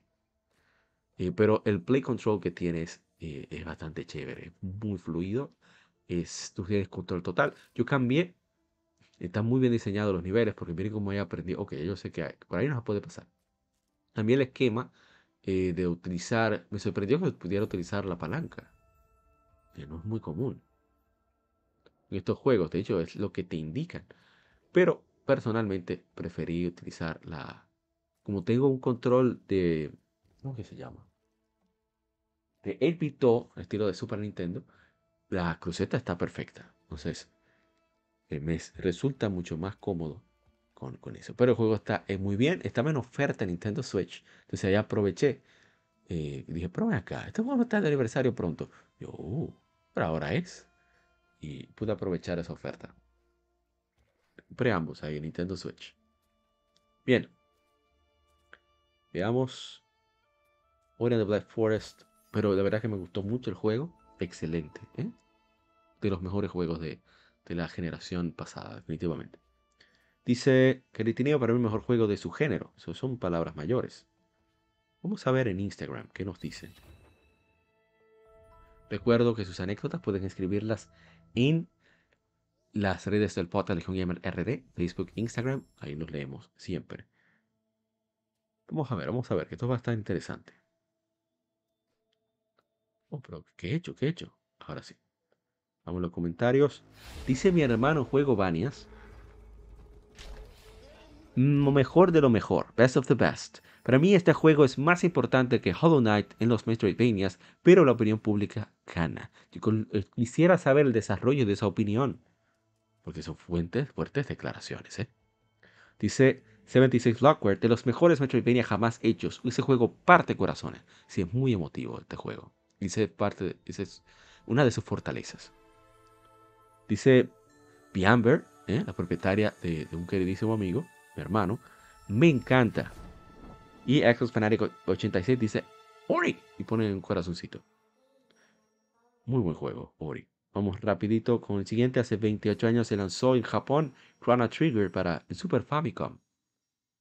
Dice Armada Gamer RD, para mí personalmente, la obra maestra de Square Enix. Un RPG clásico con todos los elementos que definen el género. Si eres un verdadero gamer, aunque sea un emulador, o sea, tú sabes, a través de DeLorean, debiste haberlo jugado y sufrido. Excelente juego Chrono Trigger. Ese juego no envejece. ¿Verdad que no? A ver, tenemos comentarios en Facebook. ¿Qué es esto? Ahora sí. Agradecemos todos los likes. Dice Loli Ariu. Buenísimo. Dice yo esa y joya. Joya de colección. Juego ñoño es en caja. Y bastante caro. Sigamos. Hace 10 años se lanzó God of War Ascension para PlayStation 3. Fue uno de los, los mejores gráficos de PlayStation 3. Los tiene este juego. en mi opinión, a tomar un poquito de agua.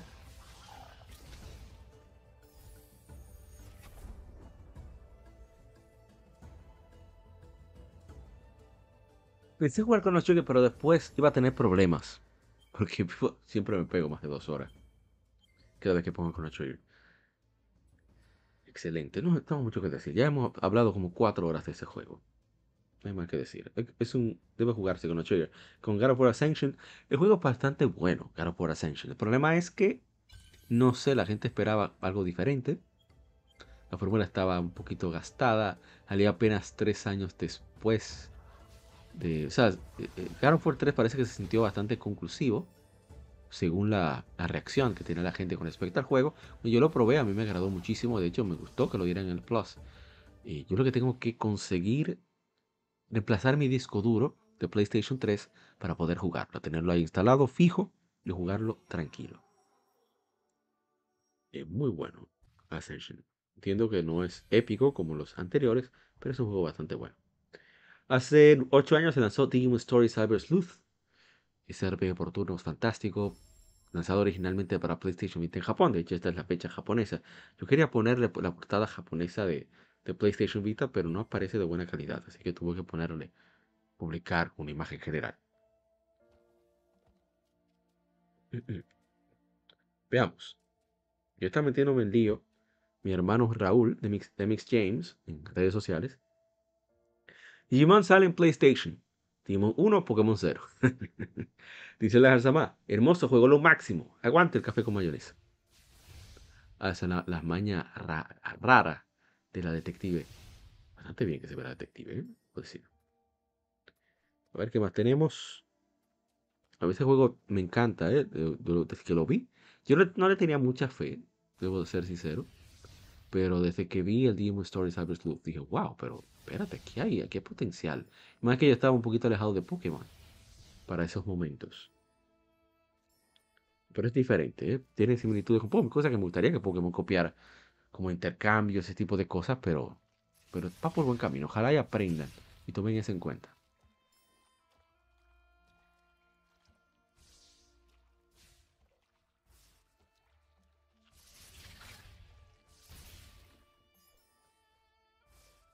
Bien. Hace 29 años se lanzó Super Mario Land 3 Wario Land. La primera entrega ¿eh? de la serie de Wario. Y bueno, dice. Dice el gamer culto. Tiene nombre de Super Mario Land 3, pero el prota es Wario. Bueno, se llama así. Mario Land, Wario Land, Super Mario Land 3. Eh, a ver. Les toca ver en Facebook. El comentario. Eh, un juego bastante sólido, una saga que ojalá continuara. No, no ha vuelto, no ha seguido. Voy a chequear cuando está Wario Land Shake It. Para Wii, que mi, amigo Evaris, este, muchos otros colegas en Mega, me, han, me lo han ah, recomendado. Y tengo que tomar en cuenta que realmente se ve muy bien, pero nunca lo he probado. Vamos a ver si este año se nos está ese palé. Dice también, eh, hace 14 años se lanzó Resident Evil 5, eh, el Super Chris, eh, Chris Hall Hogan, Chris Hall Credfield. Vamos a ver, dice Andrew Betancourt, Puller Smashing Simulator. Pero siempre los comentarios de Andrew Betancourt ahí en, aquí en Facebook. Siempre al, directo. la descripción más sintetizada que puede haber de un juego siempre la va a dar Andrew Betancourt. Dice Salvador Páez Hernández. Estaba interesante la historia que se planeaba originalmente, pero luego decidieron reciclar muchas cosas del 4 y bajaron a la violencia. No sé a qué se refiere con bajar la violencia, sinceramente. Sí, no es por cuestionar, pero no sé. Ok, vamos con ah, hace 16 años se lanzó God of War 2, juego de hack and slash, acción aventura para PlayStation 2 por Santa Mónica. Para mí eh, eh, era la mejor. La 3 está cerca de superar. A ver, tenemos comentarios. Juego del año, dice mi hermano Jamesy de Game Over LA. Dice, ¿cuál de mis juegos favoritos de Game Boy Advance? Sí, el 4 es una obra maestra de juegos en 2D. O sea, es impresionante ese juego. En todos los sentidos, a nivel técnico. Es una locura lo que esa gente lograron. Y es un juego de lanzamiento de Game Boy Advance. ¿Cómo rayos hicieron eso? Pero bueno, no, es Nintendo. Esa es la respuesta. El número 5. Ah, dice mi hermano Raúl de MX James. Ese juego diabólico. Siempre estaba fastidiando ahí, Raúl. Bien, este uno que quiero jugar, pero no quiero jugar porque no sé si voy a poder aguantar la hora que dura. Dice Shadow Just, un juego único. Ah, bueno, hace 11 años se lanzó Journey. juego único, un contendiente para mostrar que los juegos podrían llamarse arte. Bueno, el arte es algo subjetivo. Yo Probé el demo, el demo no me convenció mucho su gameplay. Pero a ver si me animo un día de esto. Voy a hablar con mi hermano Chilo. Que si lo juego con mi hermano Chilo, el problema es que no se coordina con quién lo juegas. Va a ser difícil, va a ser muy difícil. Pero hay que buscar la manera. A ver qué nos dicen. Oh, oh, oh, ahora sí. Me había quitado de Instagram. A ver qué nos dicen en Facebook. Tenemos un par de comentarios. Qué bueno, Journey, dice Javier Quiroz. Tenemos más, si acaso, pero bueno.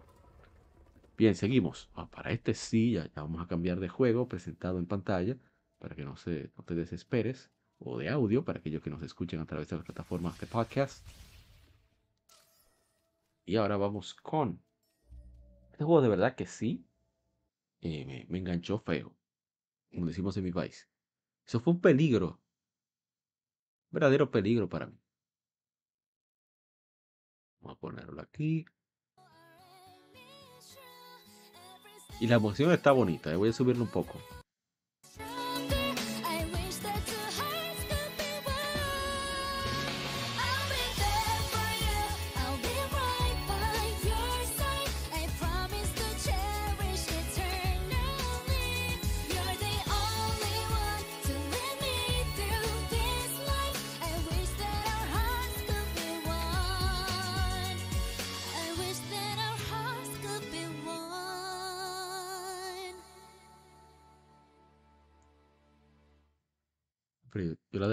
Estoy loco yo. Bien. Hace. A ver, a ver, a ver. Tenía las cosas aquí a mano se me fueron. Hace 11 años se lanzó. Llega Tales of Graces F. Dedicado por Bandai Namco Entertainment. Un RPG de acción para PlayStation 3. El juego original se lanzó solo en Japón para el Wii de Nintendo en el 2009. Fue. Fue que en 2012, o sea que tres años después. Fue desarrollado por el Namco Tales Studio el juego se lleva a cabo, en un mundo conocido como Efinia y sigue a Asphalt Lance. Durante su niñez se hace amigo de una, de una chica amnésica y asestigua su muerte. Siete años después es reunido con la chica que sigue con amnesia. El tema central es conocer el poder para proteger. Los Teos siempre tienen un temita eh, central. Es bastante interesante la manera de desarrollar los Teos. Hay una, una entrevista en Shmuplation que ellos, ellos tradujeron que está bastante bien, que habla precisamente de las ideas de ciertos Tales de dónde proviene muchas de las cosas que he tomado en cuenta y está muy, muy, muy, muy interesante. Claro, solamente llega hasta Vesperia, era el más reciente en ese momento, pero está muy bien. Este juego yo debo decir que al inicio como que sí, pero que, como que no, pero sabes, como la historia es bastante cliché, el personaje principal no tiene filtro, a veces es bueno, pero en este caso como que no sé. Sin embargo, la ambientación, precisamente lo ligero que es el juego, quizás estoy en otra etapa, eh. De, digamos de edad, la edad, me ha hecho apreciar mucho la ligereza que tiene este juego en su tema y cómo presenta su guion, cómo presenta los personajes. Es todo bien cliché, pero creo que a veces necesitamos como ese marco de referencia que tenemos, reforzarlo de alguna manera. Y eso hace que la experiencia sea agradable. Aunque no sea, no te traiga nada nuevo, no te sorprenda. Pero el hecho de tú vivir una nueva aventura, una aventura épica por enésima vez, quizás con ciertos toques diferentes, en este caso el gameplay es muy diferente. Ahí está para mí la, ¿cómo se dice? La belleza más grande en, la canción. Bien, eh, no voy a hablar de la historia, pero el gameplay tiene una fluidez y unas posibilidades loquísimas. Eh, llega un punto en que si tú me preguntas cómo rayos hay que encontrar el juego, yo no tengo idea. Yo lo que sé es que yo agarro el control y el juego hace lo que yo quiero que haga. Eh, los ataques principales, experimentando, uno es muy intuitivo. No sé cómo rayos pudieron hacer un juego a la vez tan profundo y tan intuitivo a la vez. ¿eh?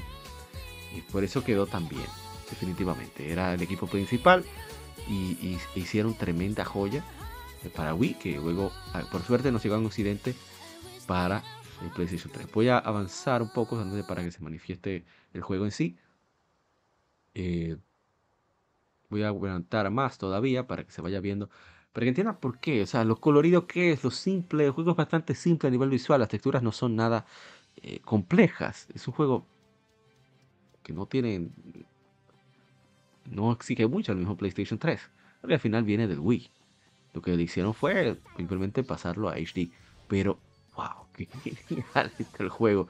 O sea, eh, es muy satisfactorio el combate y las cosas que dicen los personajes. Lo único que podría decir que quizás no me agrada, de nuevo, mañas personales. Y la dirección técnica brutal, sí. Entonces lo único que, me, que me pica un poquito y no es que está mal, ¿eh? el doblaje no está mal. Es precisamente el doblaje. Ese doblaje solamente están las voces en inglés. a mí me gusta siempre este tipo de juegos ponerles las voces originales. Pero es un trabajo bastante decente de esto. Yo estoy gratamente sorprendido con la, actuación de los actores de doblajes estadounidenses que en videojuegos como que nunca han tenido el chance de destacar. Doblaje, ¿eh? para que se entienda. Cuando me refiero a doblaje es que toman un contenido que originalmente está en otro idioma y se adapta al idioma eh, para el mercado meta, en este caso de Estados Unidos, que eso está en inglés. Ya cuando se trata, por ejemplo, de voces japonesas de un producto japonés, no tiene sentido porque generalmente incluso el mismo director del juego tiene cierto control sobre la, quién interpreta las voces que interpretan cada papel.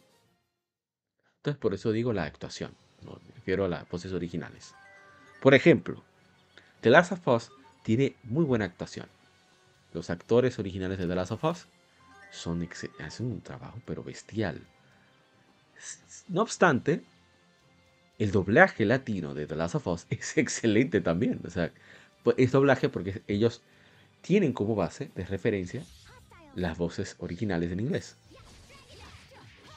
Para que se entienda, cuando me refiero a doblaje es una cosa, cuando me refiero a actuación es otra. Eso quería, quería enfatizar. Bien, seguimos. Eh, The of Crazy Self, excelente juego, muy colorido, muy bonito. La música es agradable. El juego te motiva a tu experimentar en, los combates, te ponen ciertos retos también. Eh, la verdad es que yo pienso continuarlo. Bueno, pero tengo que, tengo que centrarme, tengo un problema. Yo me parezco, eh, desafortunadamente, con mi manera de jugar me parezco un poquito a, Nomura. Un desastre, ¿eh? desorganizado. Tengo que centrarme en Tales of Cilia 2, que ya estoy en el final. Quizás, no sé si retome también Tales of Graces, Tales of Hearts are que estoy en el post-game, haciendo cositas en el post-game. Centrarme en eso y, ver, y retomar ese, pero... Y Vesperia me ha fascinado. Me ha encantado Vesperia también. Eh, muy, muy bueno. Pero bien, sigamos. Ah, pero de nuevo vamos a cambiar de juego. Wow, vamos a dar chance. Bueno, pero vieron, se vio suficiente para aquellos que disfrutan del podcast a través de YouTube. Vamos con el siguiente juego. Porque voy a tener que acelerar un poco porque duramos bastante con llegar acá. Oh, rayo, ¿qué sucedió aquí?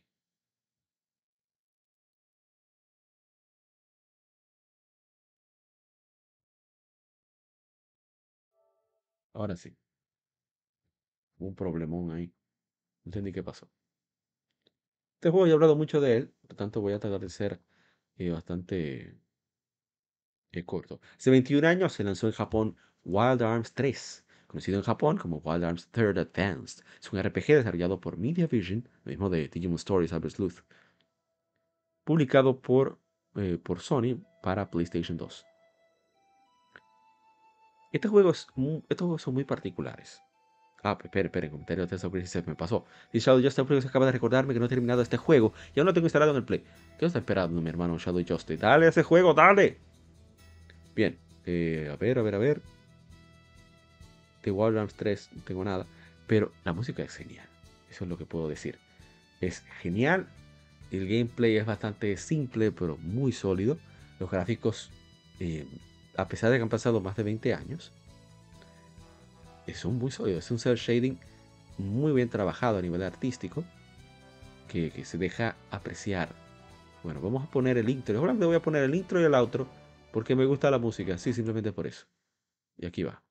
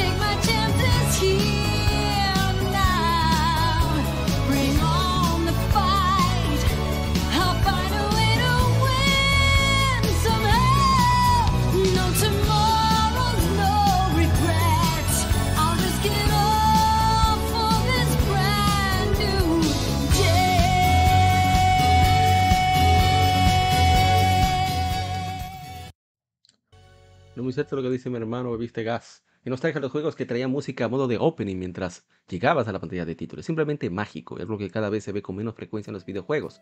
Algunos títulos aún conservan esta costumbre, especialmente aquellos que son adaptados de anime. ¿Eh? Así es. Y este juego lo hizo, en la música lo hizo una, una, compositora muy particular, arreglista, llamada Michigo Naruke. No sé cómo rayos ella combina esa dulzura que es muy típica de los RPG japoneses con esos toques de country, de música de vaqueros. O sea, es espectacular. Y eso se puede notar en Super Smash Bros. Brawl. En el tema del, puente de Eldin. Hay una pieza, es un, un, un popurrí, un medley de canciones de Ocarina of Time. Y esos arreglos se oyen como bien auténticos y bien country, bien, bien de campo. pero se oyen muy bien, a mí me encanta. Era uno de la música, mi música favorita en, Smash Brothers Brody. y en, la 4 también lo ponía. Pero es eso, sí, hay como una dulzura. Y bueno, ya para cerrar, no quiero hablar más de. de he hablado bastante de Warhammer 3. Ah, lo que iba a decir, que te voy a destacar de este juego. Fíjense que la protagonista es una mujer. Pero es una mujer que anda con falda, anda armada y es la líder de tres tigres, pero tres mastodontes de tigres. Y ellos simplemente decidieron que ella debía ser la líder porque ella es la que tiene los ovarios puestos ahí. Ella es la que toma las decisiones, piensan que ella es la, más, la que más considera todo y por eso le hicieron la líder. Y es un juego de 2003, bueno, 2002 en Japón.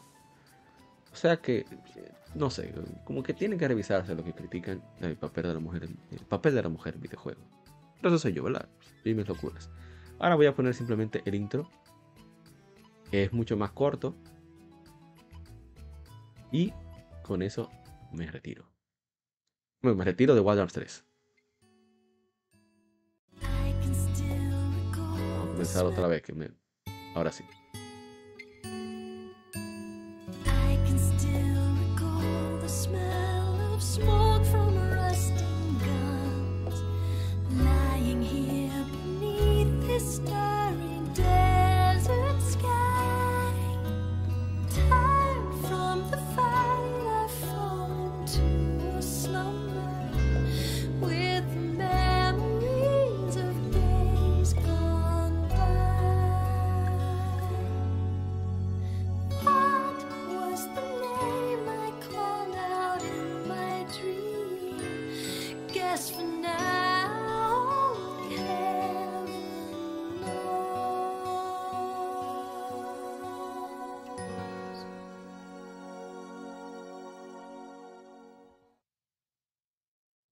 Así como termina. Cuando tú pides cerrar el juego, así como cierra. Una locura. Bien. Vamos a buscar el siguiente. A ver, a ver, falta algo. ¿Qué otro juego hay? Estoy loco yo. Ignore por completo la Legion Tablet. Ahorita estoy en un lío y me resetea. Ah, no, suerte se quedó ahí. A ver, Wild Arms 3 iba a decir, mira, gameplay sólido, la historia es bastante bonita. tiene un mensaje de como de preservar la naturaleza también. No diría que es ambientalista, pero tiene eso. A ver, hace 17 años y Daxter para PSP, excelente juego, plataforma, muy divertido, muy sólido. Es uno de mis favoritos de PSP, definitivamente. Otro más que tenemos. Ah, pero vamos a poner algo del gameplay mientras voy explorando por ahí. ¿Verdad? Porque. Pues el intro y outro, pero mientras que llega. Em, tenemos también que hace 13 años se lanzó en Occidente Pokémon Hard Gold y Soul Silver. He hecho bastantes historias sobre Hard Soul Silver, mis juegos favoritos de la serie de Pokémon, muy sólidos, excelentes remakes, y para mí el mejor trabajo que ha hecho Game Freak. Creo que buen, qué buenos juegos son. Bien. Em, dice Paco Vides, como 4 es segunda generación. Bueno, hablamos de que son remakes de la segunda generación para la cuarta generación. Dice mi hermano ex Vini Guzmán, citado por Manuel José Jerónimo Rodríguez. La mejor de todos los tiempos, Argo Soul Silver. Y dice José Triani, joyas de colección. Vamos a ver qué tenemos en Instagram. Tenemos bastantes comentarios en Instagram. Dice hermano Raúl de Mix James. De las mejores Pokémon que existen a la fecha. Mejores remakes pasados. Dice mi hermano Shadow Juste también. Por cierto, el tema de Jojo está para poner en una fiesta. El mejor de los remakes el último bueno, según su visión. Dice de Rafa01 una de las mejores Pokémon en mi opinión. Estoy completamente de acuerdo. No voy a decir nada más, ya lo dijeron todo. Oh, pero aquí tenemos un gameplay, ¿eh? Un gameplay, un gameplay.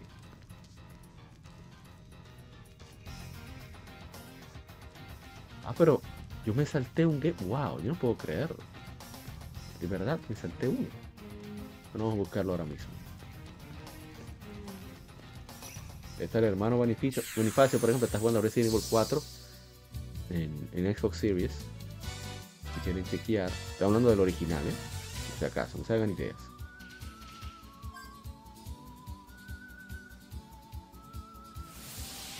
Mira, mira esto, y no puedo creer que yo me volé este juego. No debía hacer, tiene tremendo intro también, ¿eh? pero no vamos a ponerlo completo. Bueno, ahí vamos. Hace 12 años se lanzó en América Eater Burst. Es un RPG de acción cooperativo desarrollado por Bandai Namco y, es una versión mejorada del original God que solo se lanzó en Japón para PlayStation Portable.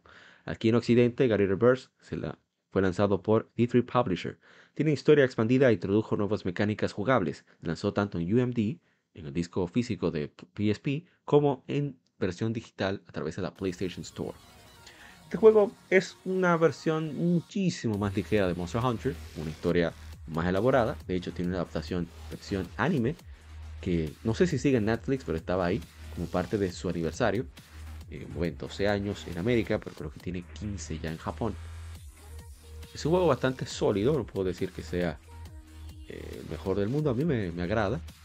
Y la música es muy buena, está, de hecho está disponible en Spotify. Eh, el diseño de los monstruos también es interesante. El gameplay hay que adaptarse.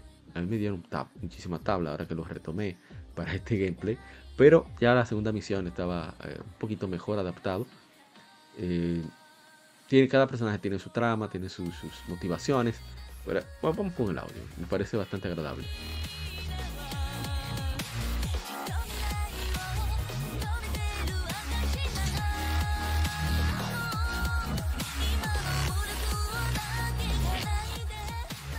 Lo que me gusta mucho de los japoneses, cómo ellos combinan eh, el contenido de movimientos que tienen. O sea, observen. Aquellos que están en YouTube.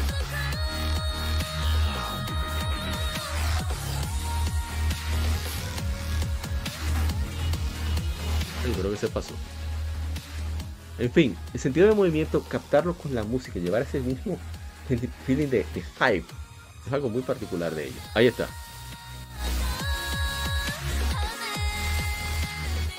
Te da ganas de jugar el título.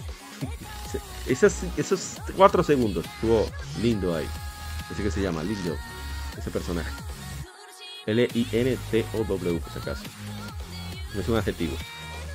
Dice mi hermano, bienvenido Mendes. Creo que solo probé una de las entregas de esta saga junto con Lord of Arcana.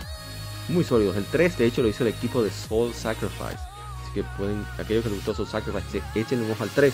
disponible para Nintendo Switch, PlayStation 4 y obviamente para PC. Para PC, está todo. No hay que mencionarlo. Hace 12 años se lanzó en América Yakuza 4. En japonés, Ryuga Gotoku. Tensetsu Tsugimono. Es excelente. Fue el primero de Yakuza que yo jugué. Le tengo un cariño especial. El primero también donde se, donde hubo tantos personajes jugables diferentes. ¿eh? Eh, ah, bueno, yo no duro mucho con God Eater, pero es que voy a poner la misión donde estoy jugando más o menos decente. Para no pasar vergüenza. Entonces, eh, ¿qué decir? Este juego me sorprendió. Actividad de contenido, lo envolvente de las historias, también de las misiones secundarias. Qué gran trabajo de parte de Ryuga Gotoku. Yo me enamoré inmediatamente. De hecho, me enamoré tanto del trabajo de Ryuga Gotoku con, con 4 que el 5, a pesar de mi, entre comillas, política, de. Tengo que bajar el más todavía. Ahora sí. A pesar de mi política de no comprar títulos digitales más de cierto monto, yo dije, no, pero yo tengo que apoyar a esta gente. Aparte de que para Yakuza 5 había ciertos problemas para traerlos porque no habían, no tenía mucha fe en la saga. Fue eh, Gio Corsi de PlayStation Third Party Productions que convenció a Sega de traer ese juego junto con Bandai Namco, traer Tales of Hearts, por ejemplo, que le fue bastante bien. Y pusimos nuestra boca donde está nuestro bolsillo. Dinero donde está nuestra boca, perdón cumplimos y fue un éxito Yakuza 5 para Sega y de ahí vino que fue que llegara Yakuza 0, Yakuza Kiwami y todos esos juegos.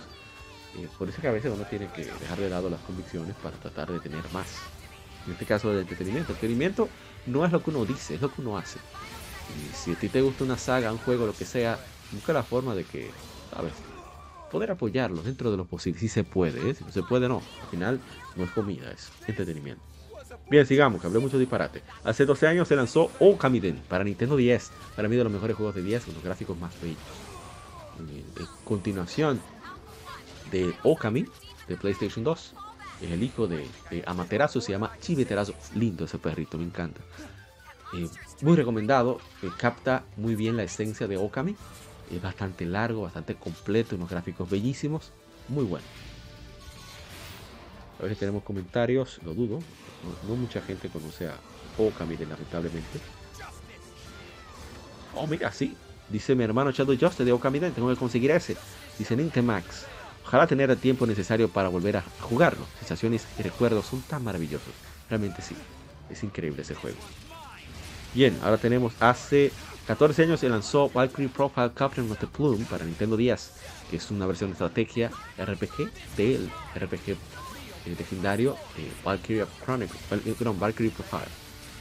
Dice Michael Miche- Michel Taicho, me quilló al final de este juego, mi hermano Taicho, dice King Aswokra, algún día jugaré la saga.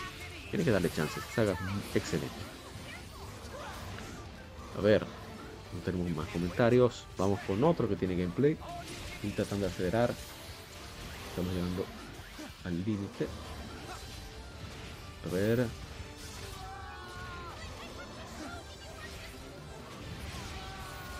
Un momento, un momento, un momento, un momento. ¿Este se me escapó o qué? Es que lo puse después. Ah, no, está bien. Estamos bien. No hay problema. Tengo que arreglar la descripción para que lo pico. Bien, vamos entonces. No puedo creer que se me escapó ese juego. Todavía estoy sorprendido de que lo haya dejado de lado. Vamos con una obra magistral, ¿eh? Una de las piezas musicales también más bellas que tiene, tiene este juego. La Furia de Poseidon, para mí es de mis piezas favoritas. Parte de la actuación 1A que tiene la saga completa. Hace 13 años se lanzó God of War 3. Es un juego de acción, aventura y hack and slash desarrollado por Santa Monica Studio, publicado por Sony para PlayStation 3. Es la quinta entrega de la saga God of War y el séptimo cronológicamente. Basado en la mitología griega, el juego ocurre en la antigua Grecia con venganza como motivo central. El jugador controla al protagonista, el antiguo dios de la guerra Kratos, después de su traición a las manos de su padre Zeus, rey del Olimpo. Revivando la gran guerra, Kratos asciende al monte Olimpo hasta que es abandonado por la titán Gaia, guiado por el espíritu de Athena. Kratos enfrenta, bueno, Atenea, Kratos enfrenta a monstruos, dioses y titanes en su búsqueda por Pandora. Ese juego es épico, ¿eh? ese juego es bello. Todo el sentido de la palabra lleva la estética posible, el sentido humano divino. Ese juego lo tiene todo. Eh, eh, ¿Escuchan eso?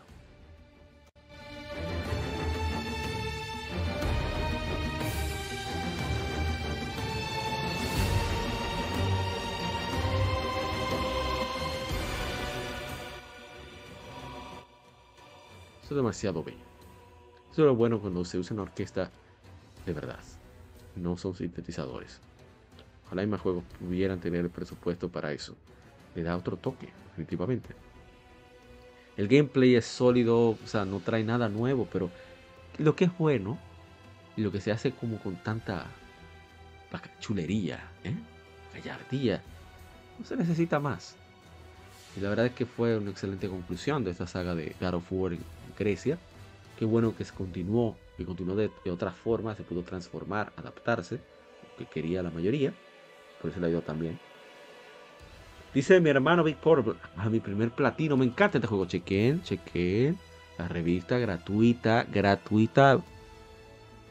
Game Effect MX.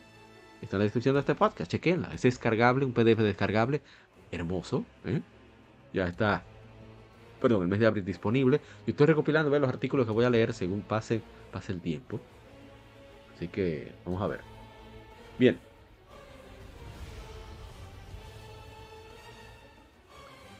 Eh, terminando James y nada más puso fuego de Game Over LA. A ver, Facebook es raro que no dijeron nada. Vamos con el siguiente título. Eh, hace 13 años se lanzó Resonance of Fate. Estoy esperando que ese juego baje en PlayStation 4 y en Xbox 360 y PlayStation 3.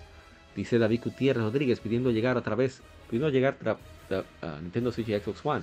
No solo, no solo en PlayStation 4. Todavía Sony se queja porque le quieren quitar Activision Blizzard. Son cosas diferentes que no voy a discutir aquí, no, no vale la pena. Eh, pienso que son razones válidas, pero pienso que Microsoft también tiene razones válidas para tener Activision Blizzard. Y bueno, que compensan a los reguladores a lo que falten para lograr ¿verdad? su objetivo. Bueno, la gente de Microsoft. Dice mi hermano Carlos Santos. Primera vez que jugué esta vaina, cogí la lucha para entender el combate. Te a Resonance of Fate. Sí, dijimos que sí, mucha gente tiene lo mismo con la que hablé. Dice que a pesar de eso me pareció muy interesante, un poco repetitivo, pero definitivamente diferente e interesante. De mi, mi gente de Try Ace. Quiero visitar ese estudio algún día allá en Japón. A ver.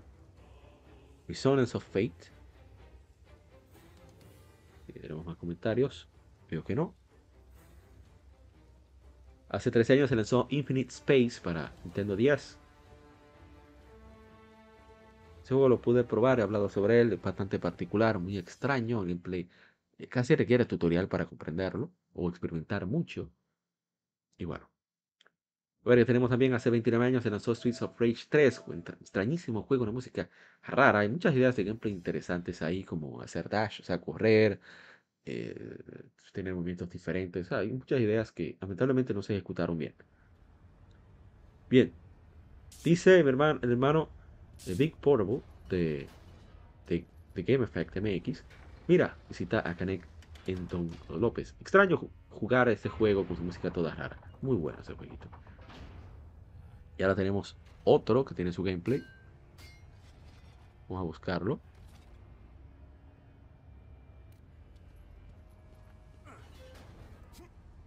Aquí viene.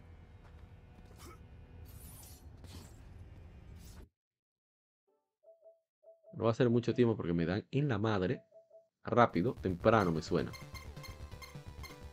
Hace 29 años se lanzó Castlevania Bloodlines, conocido en Japón como Vampire Killer, y en Europa y Australia como Castlevania The New Generation. Es un juego de plataformas desarrollado y publicado por Konami para Sega Genesis, parte de la serie de Castlevania. Una vampiro llamada Elizabeth Bardi está orquestando el inicio de la Primera Guerra Mundial para traer a su tío Drácula a la vida. Los jugadores toman el rol del hijo de Quincy Morris, John, y su amigo Eric Lecarde, para afrontar la lucha contra el mal. Es Segovia de Carde, por cierto. Y, John Morris es de Texas, Estados Unidos. El juego muy enfocado a la acción, muy interesante, cómo se manejan. Ellos decidieron tomarse muchas libertades. Y aparte de que aprovechan de una manera exquisita el hardware del Sega Genesis, por eso es un poquito más rápido, lo que generalmente es Castlevania. Eh, um, ¿Qué decir? Muy sólido, me sorprendió eh, lo, bien que se ve ese juego, lo bien que se juega. El manco soy yo, eh, yo lo admito, yo no tengo problema con admitir las cosas como son. Soy malo para los juegos de usted, pero me gusta. Así que, ¿qué, remedio? Vamos con el siguiente, que también tiene su gameplay. Oye, espero que se queden. Se va a interrumpir un momento el stream, pero vamos a mantenernos acá sólido como bueno. No, no, a interno. Quiero ni poner el intro. Bueno, sí, vamos a poner. No, yo voy a adelantarlo. Bueno, vamos a dejarlo ahí.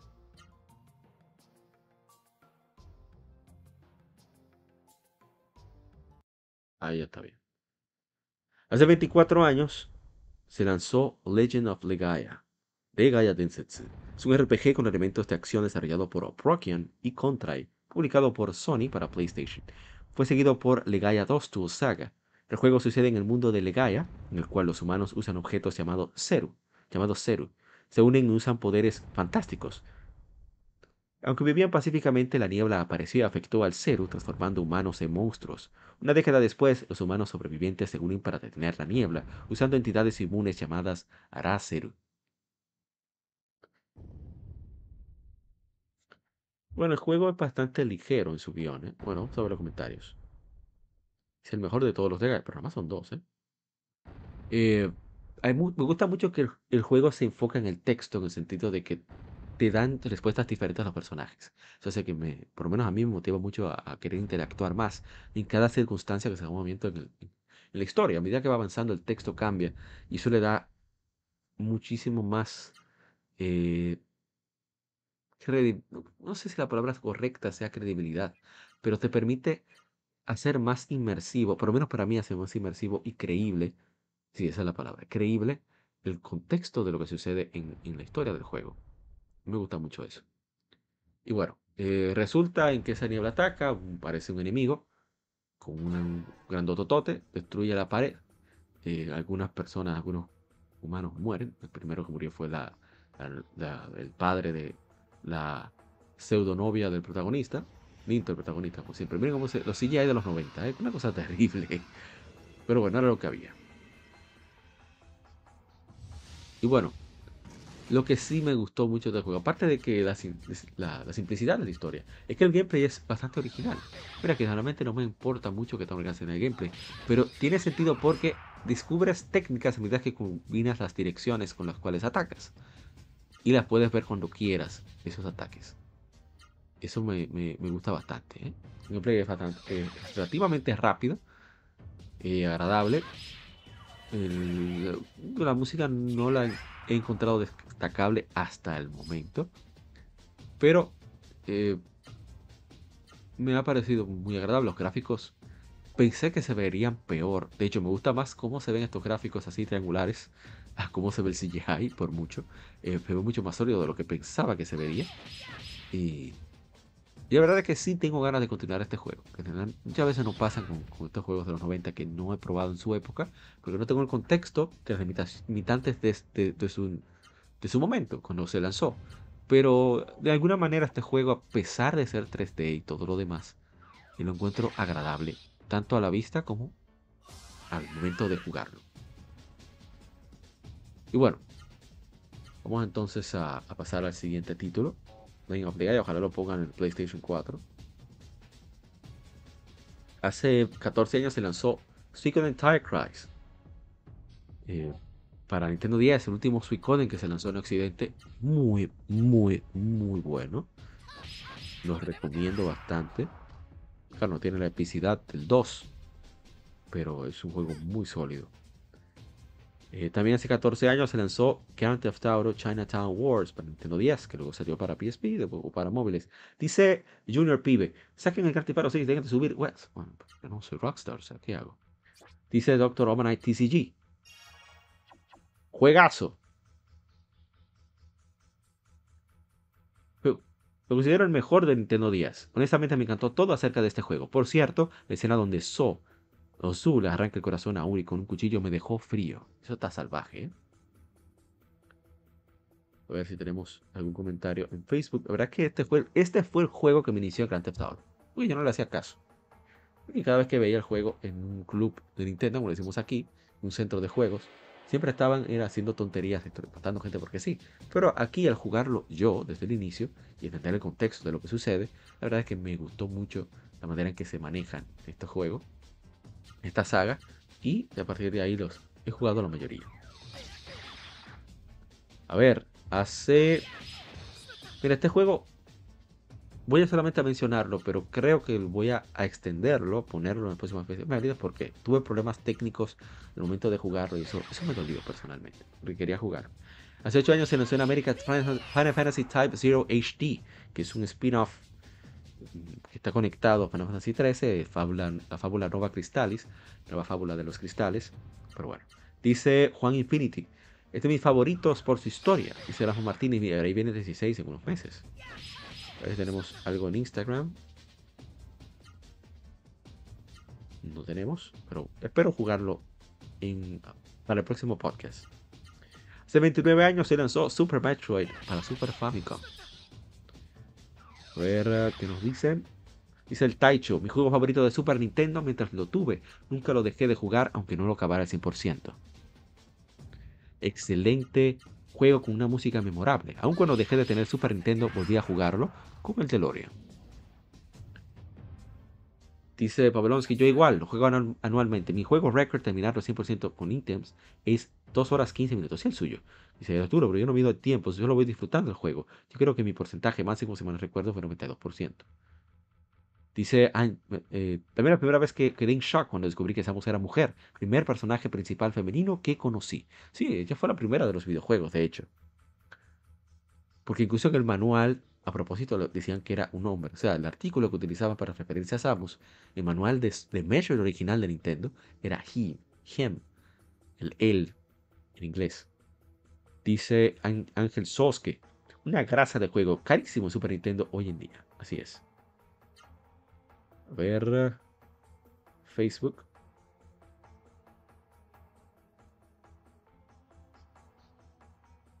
Tenemos un comentario. 10 de 10, dice la gente Cover. Eso es raro de él, ¿eh? Tiene que gustarle mucho para eso. Vamos a ver si no se corta el stream. Estamos grabando. Hasta ahora no hay problemas. Pero si hay un corte, bueno, ya saben. Bloody Roar, hace 21 años, Bloody Roar Primal Fury para GameCube. Se lanzó. Bastante bueno ese jueguito. No hay comentarios. Bueno, de este no voy a hablar mucho porque tenemos un especial pactado sobre este hace 20 años.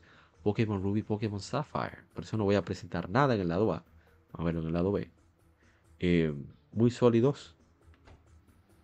20 eh, años en América. Por eso vamos a dedicarle especial, igual como hicimos con The Wind Waker. Muy buen juego. Aunque voy a leer los comentarios.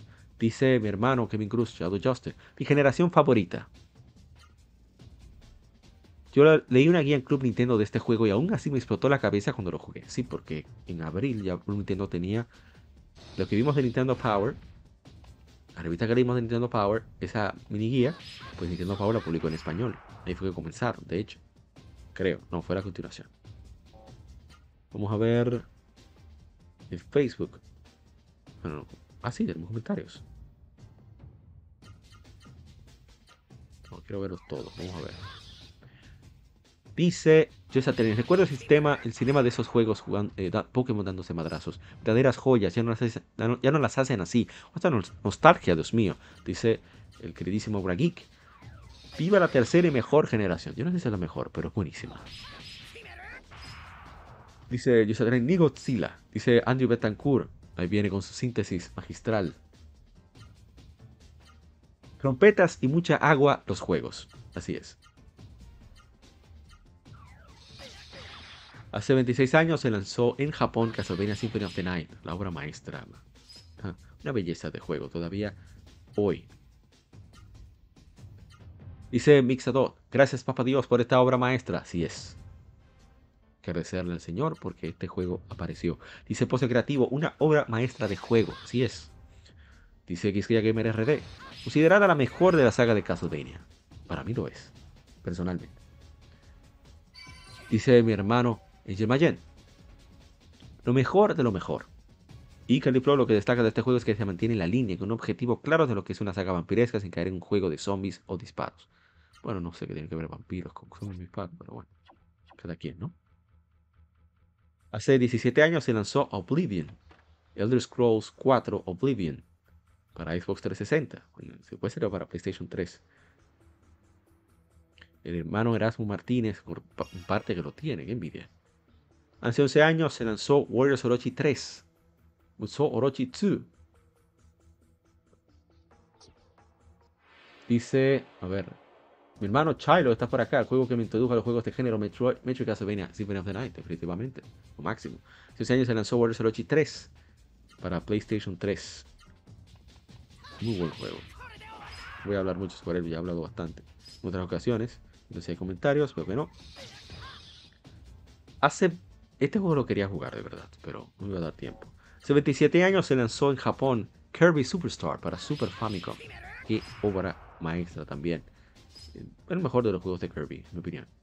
Yo no he probado el Forbidden. Se olvidó cómo se llama. Que se para Switch, que es 3D. Muy bueno. Por lo que se ve. Parece comentarios. Dice Russell Abejar Estobar. Aún sigue siendo mi juego favorito. Mi juego de Kirby favorito.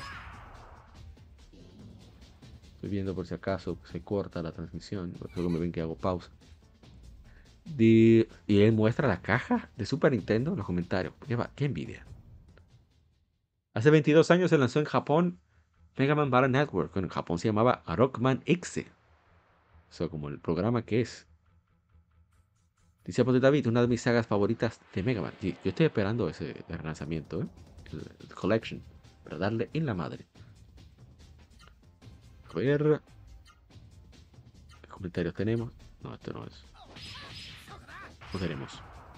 Muy sólido ese juego. Me gusta mucho el gameplay que tiene. Rockman es mi saga favorita. Es demasiado duro Mega Man. Y la, la Battle Network, ese, para mí es uno de los gameplays más originales que mejor funciona en un RPG de acción. O sea, es, brillante la manera en que lo pudieron desarrollar. y lástima que sobreexpusieron el personaje demasiado. O sea, había demasiado Mega Man en todo todos los juegos. Demasiado. Me favorito, es demasiado bueno. O sea, demasiados juegos de Mega Man de manera sucesiva, aunque fueran de géneros distintos, gastó un poquito el personaje. Y el Barney en particular, bueno, seis entregas corridas. Creo que eh, a muchos no, nos cansó. Pero yo voy a jugarlos, porque son muy buenos juegos, en verdad. A ver qué tenemos. Hace 17 años se lanzó Suicoden 5 para PlayStation 2. Tenemos comentarios. Pero que no, quiero jugarlo, así que por eso no digo nada. De este sí hay gameplay. Vamos a ver. Ya estamos cerrando prácticamente. Este es el penúltimo.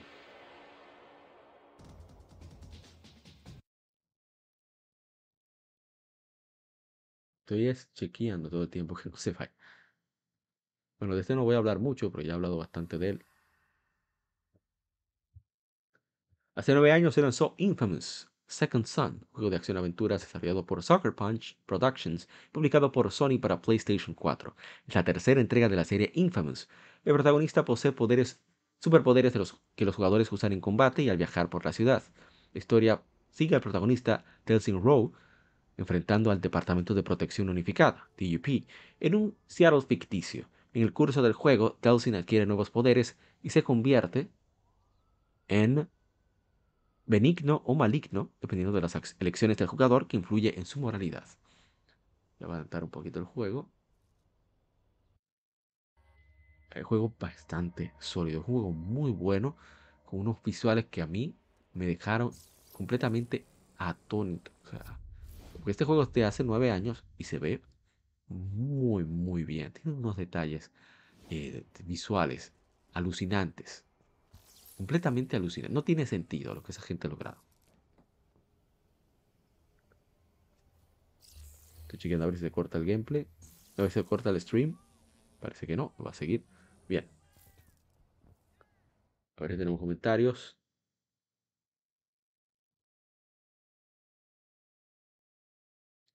Dice que no.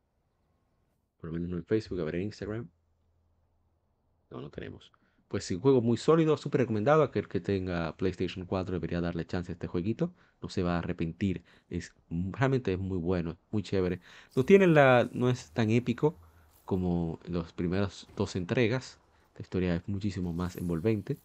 Pero este juego es agradable, ¿verdad? Es muy bueno, muy entretenido. Es muy chulo. Y ojalá y, continuaran con la saga en algún momento, cuando ellos quieran. La gente de Soccer Punch dice que deben estar ocupados con lo que se piensa, se rumorea que es la secuela de, de, de, de, ser infamoso, de uh, of Tsushima. Vamos a ver. Seguimos. Ya para culminar, vamos con el siguiente título. Ya que es el, es el este sí cerramos.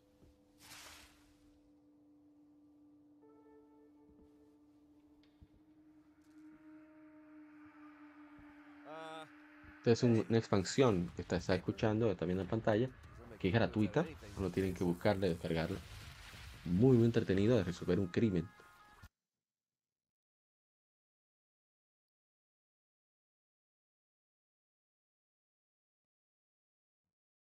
Voy a adelantar un poco para poner ya el juego que, que arranque.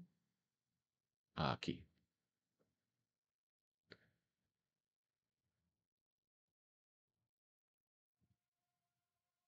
Bien. Hace seis años se lanzó Mass Effect Andromeda. Es un RPG de acción desarrollado por BioWare, publicado por Electronic Arts para PlayStation 4. Un momento, hay que bajar un poquito más esto.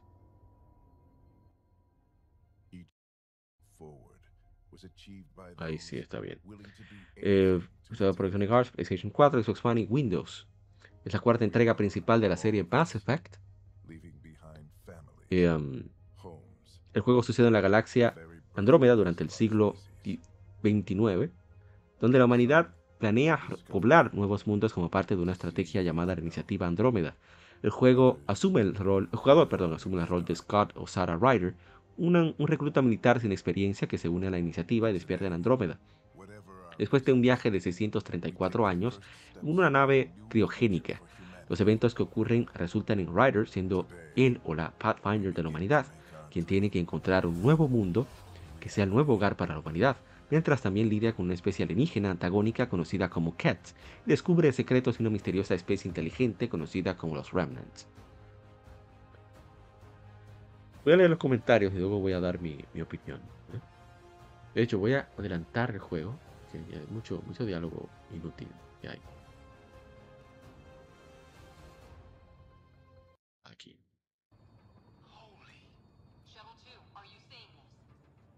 Dice Víctor Luna en Facebook. Odiado por muchos, querido por mí. Nunca entendí el todo el hate de este juego. Claro, no épico que fue la trilogía original. Pero también hay que ser críticos. Con el juego que se debería de comparar solo con el primero de la trilogía original. En general, Andromeda es mejor. Sí, es lo obvio, pero eso no es culpa del juego. Jugabilidad, gráficos, sonidos sonido. Tal vez la historia no se siente tan grandilocuente y las interacciones con los demás personajes del, crew se sienten de menos impacto que en la aventura del comandante Shepard, pero el factor diversión está ahí. Aclaro que yo lo jugué un año después del lanzamiento cuando ya muchas cosas estaban parchadas. Y nunca lo jugó. Nunca lo... perdón. Ojalá que algunos de ustedes tienen la cosquilla por este juego y nunca lo jugó, le den una oportunidad o una segunda oportunidad, caso de que hayan jugado la versión de lanzamiento que sí estuvo desastrosa. Lo único que puedo decir es que el juego tiene cosas extrañas que quizás no me percaté en la trilogía original por una razón u otra. No puedo definir eh, por qué. Pero el movimiento de personajes se siente un poquito tosco. Las animaciones faciales son muy extrañas. A veces se ve cierta descoordinación. Falta de coordinación entre el movimiento facial, los labios y lo que se está diciendo, incluso las expresiones son rarísimas. Pero lo que compete a la movilidad, eh, las conversaciones, me gusta mucho la ligereza que tiene este juego comparado al original. Me dirán, pero, ¿qué parte de lo Yo lo comprendo y no estoy diciendo que sea mejor. Estoy diciendo que esa, parte del guion, que es mucho más ligero, me permite conectarme con el juego y tomarlo, porque eh, a veces me sentía pes, bueno, para mí, ¿eh? me sentía un poquito pesado Mass Effect, como más serio de la cuenta. Y, tomar en cuenta cada decisión que va a tener una consecuencia, tratar de no equivocarme, porque quiero que tal personaje se mantenga. ¿Entienden? Ese tipo de cosas me parecía muy pesada, pero también no me gustan mucho las configuraciones faciales que hubo el juego, yo hice lo que pude. No obstante, eh, el juego es bastante sólido, o sea, se ve bien. Eh, se nota definitivamente con eso que mencioné de lo tosco, de tanto de las animaciones faciales, pero sobre todo del movimiento en gameplay, que a pesar de ser el parche 1.10, pero deja de ser de, bueno el movimiento, en mi opinión. Yo no soy experto en juegos de shooter. El problema está en que BioWare, por obligación de Electronic Arts, en lugar de, usar los assets y la experiencia que ya tenía, tenía el personal técnico, eh, los artistas, sobre todo los animadores y programadores, con Unreal Engine 3. Que todavía Unreal Engine 3, Unreal Engine 3 era bastante útil para la época, en 2017. Mass Effect 1 salió creo que en 2009, 2007. El 3 salió en el 12. Todavía eh, Unreal Engine 3 eh, funciona muy bien, ¿eh? Funcionaba muy bien en esa época. Todavía hoy se puede todavía utilizar, porque la redundancia se puede, se puede usar bastante bien. Bueno, Rocket League salió en 2015. Utilizaba Unreal Engine 3 y se ve muy bien. Entonces, pero EA eh, los obligó a utilizar el Frostbite Engine 3, que es el mismo que utiliza para Battlefield. El motor de Battlefield es para Battlefield, para juegos primera persona, escenarios delimitados. Pero aquí, eh, no sé. Creo que se perdió un tiempo valioso, aunque entiendo la posición de EA, porque los estudios tratan de que su personal utilice herramientas propias del estudio para que sea más difícil que el personal se vaya. No estoy diciendo que está bien, estoy diciendo que lo hacen y que lo comprendo. Es cuestión de que asegurar que tu personal permanezca contigo. Lo entiendo, ¿eh? Sin embargo, perder ese tiempo en el aprendizaje de una nueva herramienta ocasiona en que quizás se perdió ese valioso tiempo, algo que podría haber sido muchísimo más simple y más enfocado en en cosas del juego, contenido del juego, aspectos técnicos del juego, que en aprender una herramienta, porque eso es pesado, eso no es simple. Sin embargo, después de haber dicho esto, el juego es agradable. Lo único que no me gusta del juego es que no grabas cuando quieras. O no lo vi, no vi la opción, no sé, me perdí. Pero repito, la, la movilidad es un poquitito tosca, podría haber sido más fluida, pero no está mal. Eh, pienso seguir jugándolo. Eh, metí unas dos horas, lo cual habla de que si realmente me enganchó. Y, no sé si lo recomendaría porque la gente es muy quisquillosa hoy en día. Pero yo lo encontré un juego agradable, un juego entretenido, que, que creo que se debe probar para tomar la decisión de si se va a continuar. Eh, creo que hay trials, no sé, en PlayStation Plus. No en el, en el Extra o Premium, pero normal, no sé. Pero sí me parece un juego, un jueguito sólido. Sólido, un juego de, ¿sabes? De 8 por ahí, menos, 7.5, que no está mal, acuérdense que uno pasa con 70 de 100 en muchas escuelas, con 75, incluso en algunas con 65. Así que yo lo encuentro un jueguito decente, que pudo, hacer, pudo haber sido mucho mejor, pero considerando que se fue, considerando que se fue tanto personal importante de ese estudio, mucho hicieron. Ojalá les, hubiera, les hubieran permitido continuar, quizá con un equipo de dirección diferente. En dirección me refiero sobre todo a los responsables del guion y de departamento de animación. Quizás una secuela hubiera sido bastante chévere. También, eh, pero no sé, no lo veo. De nuevo, 1.10. muchos parches se han, mucho ha llovido y yo estoy jugando la versión ya mejorada. Pero ya con todos esos elementos, o parte de los problemas arreglados, mejor dicho, creo que es un juego que vale la pena que, que por lo menos se le ponga la mano y se intente a ver si, si al final convence, te convence o no. Igual, voy a dejar hasta acá las Game Femenides. Este ha sido todo por el lado A del episodio número 250, 200, 154 de Legion Gamer Podcast. Próximamente vamos a tener en el lado B, vamos a tener invitados, espero, hablar sobre Pokémon Ruby and Sapphire. La tercera, esta definitiva. Así que les esperamos por acá, por este mismo canal.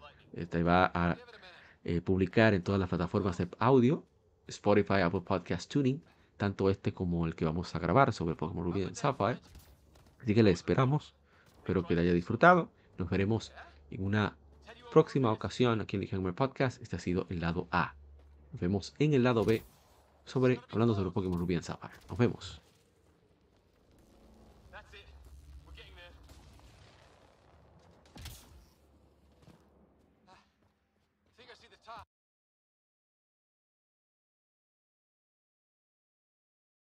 Acabas de escuchar el lado A. Continúa este episodio en el lado B.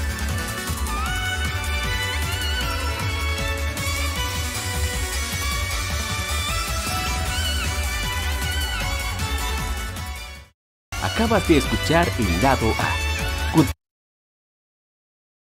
Antes de ir, me olvidé. Un saludo especial a mi hermano Bebiste Gas. Sí, síguenlo en Twitch. Síganlo en Twitch. Mi hermano Chilo, que se pasó por aquí igualmente. Mi hermano Junior Polank, de Juego Banias, que tuvieron la, la amabilidad de dejar sus mensajes. Muchísimas gracias por la conversación, Bebiste Gas. Nos veremos de nuevo ahora sí. Como manda la ley, en el lado B, hablando sobre Pokémon Ruby and Sapphire con invitados. Nos vemos. Continúa este episodio en el lado B.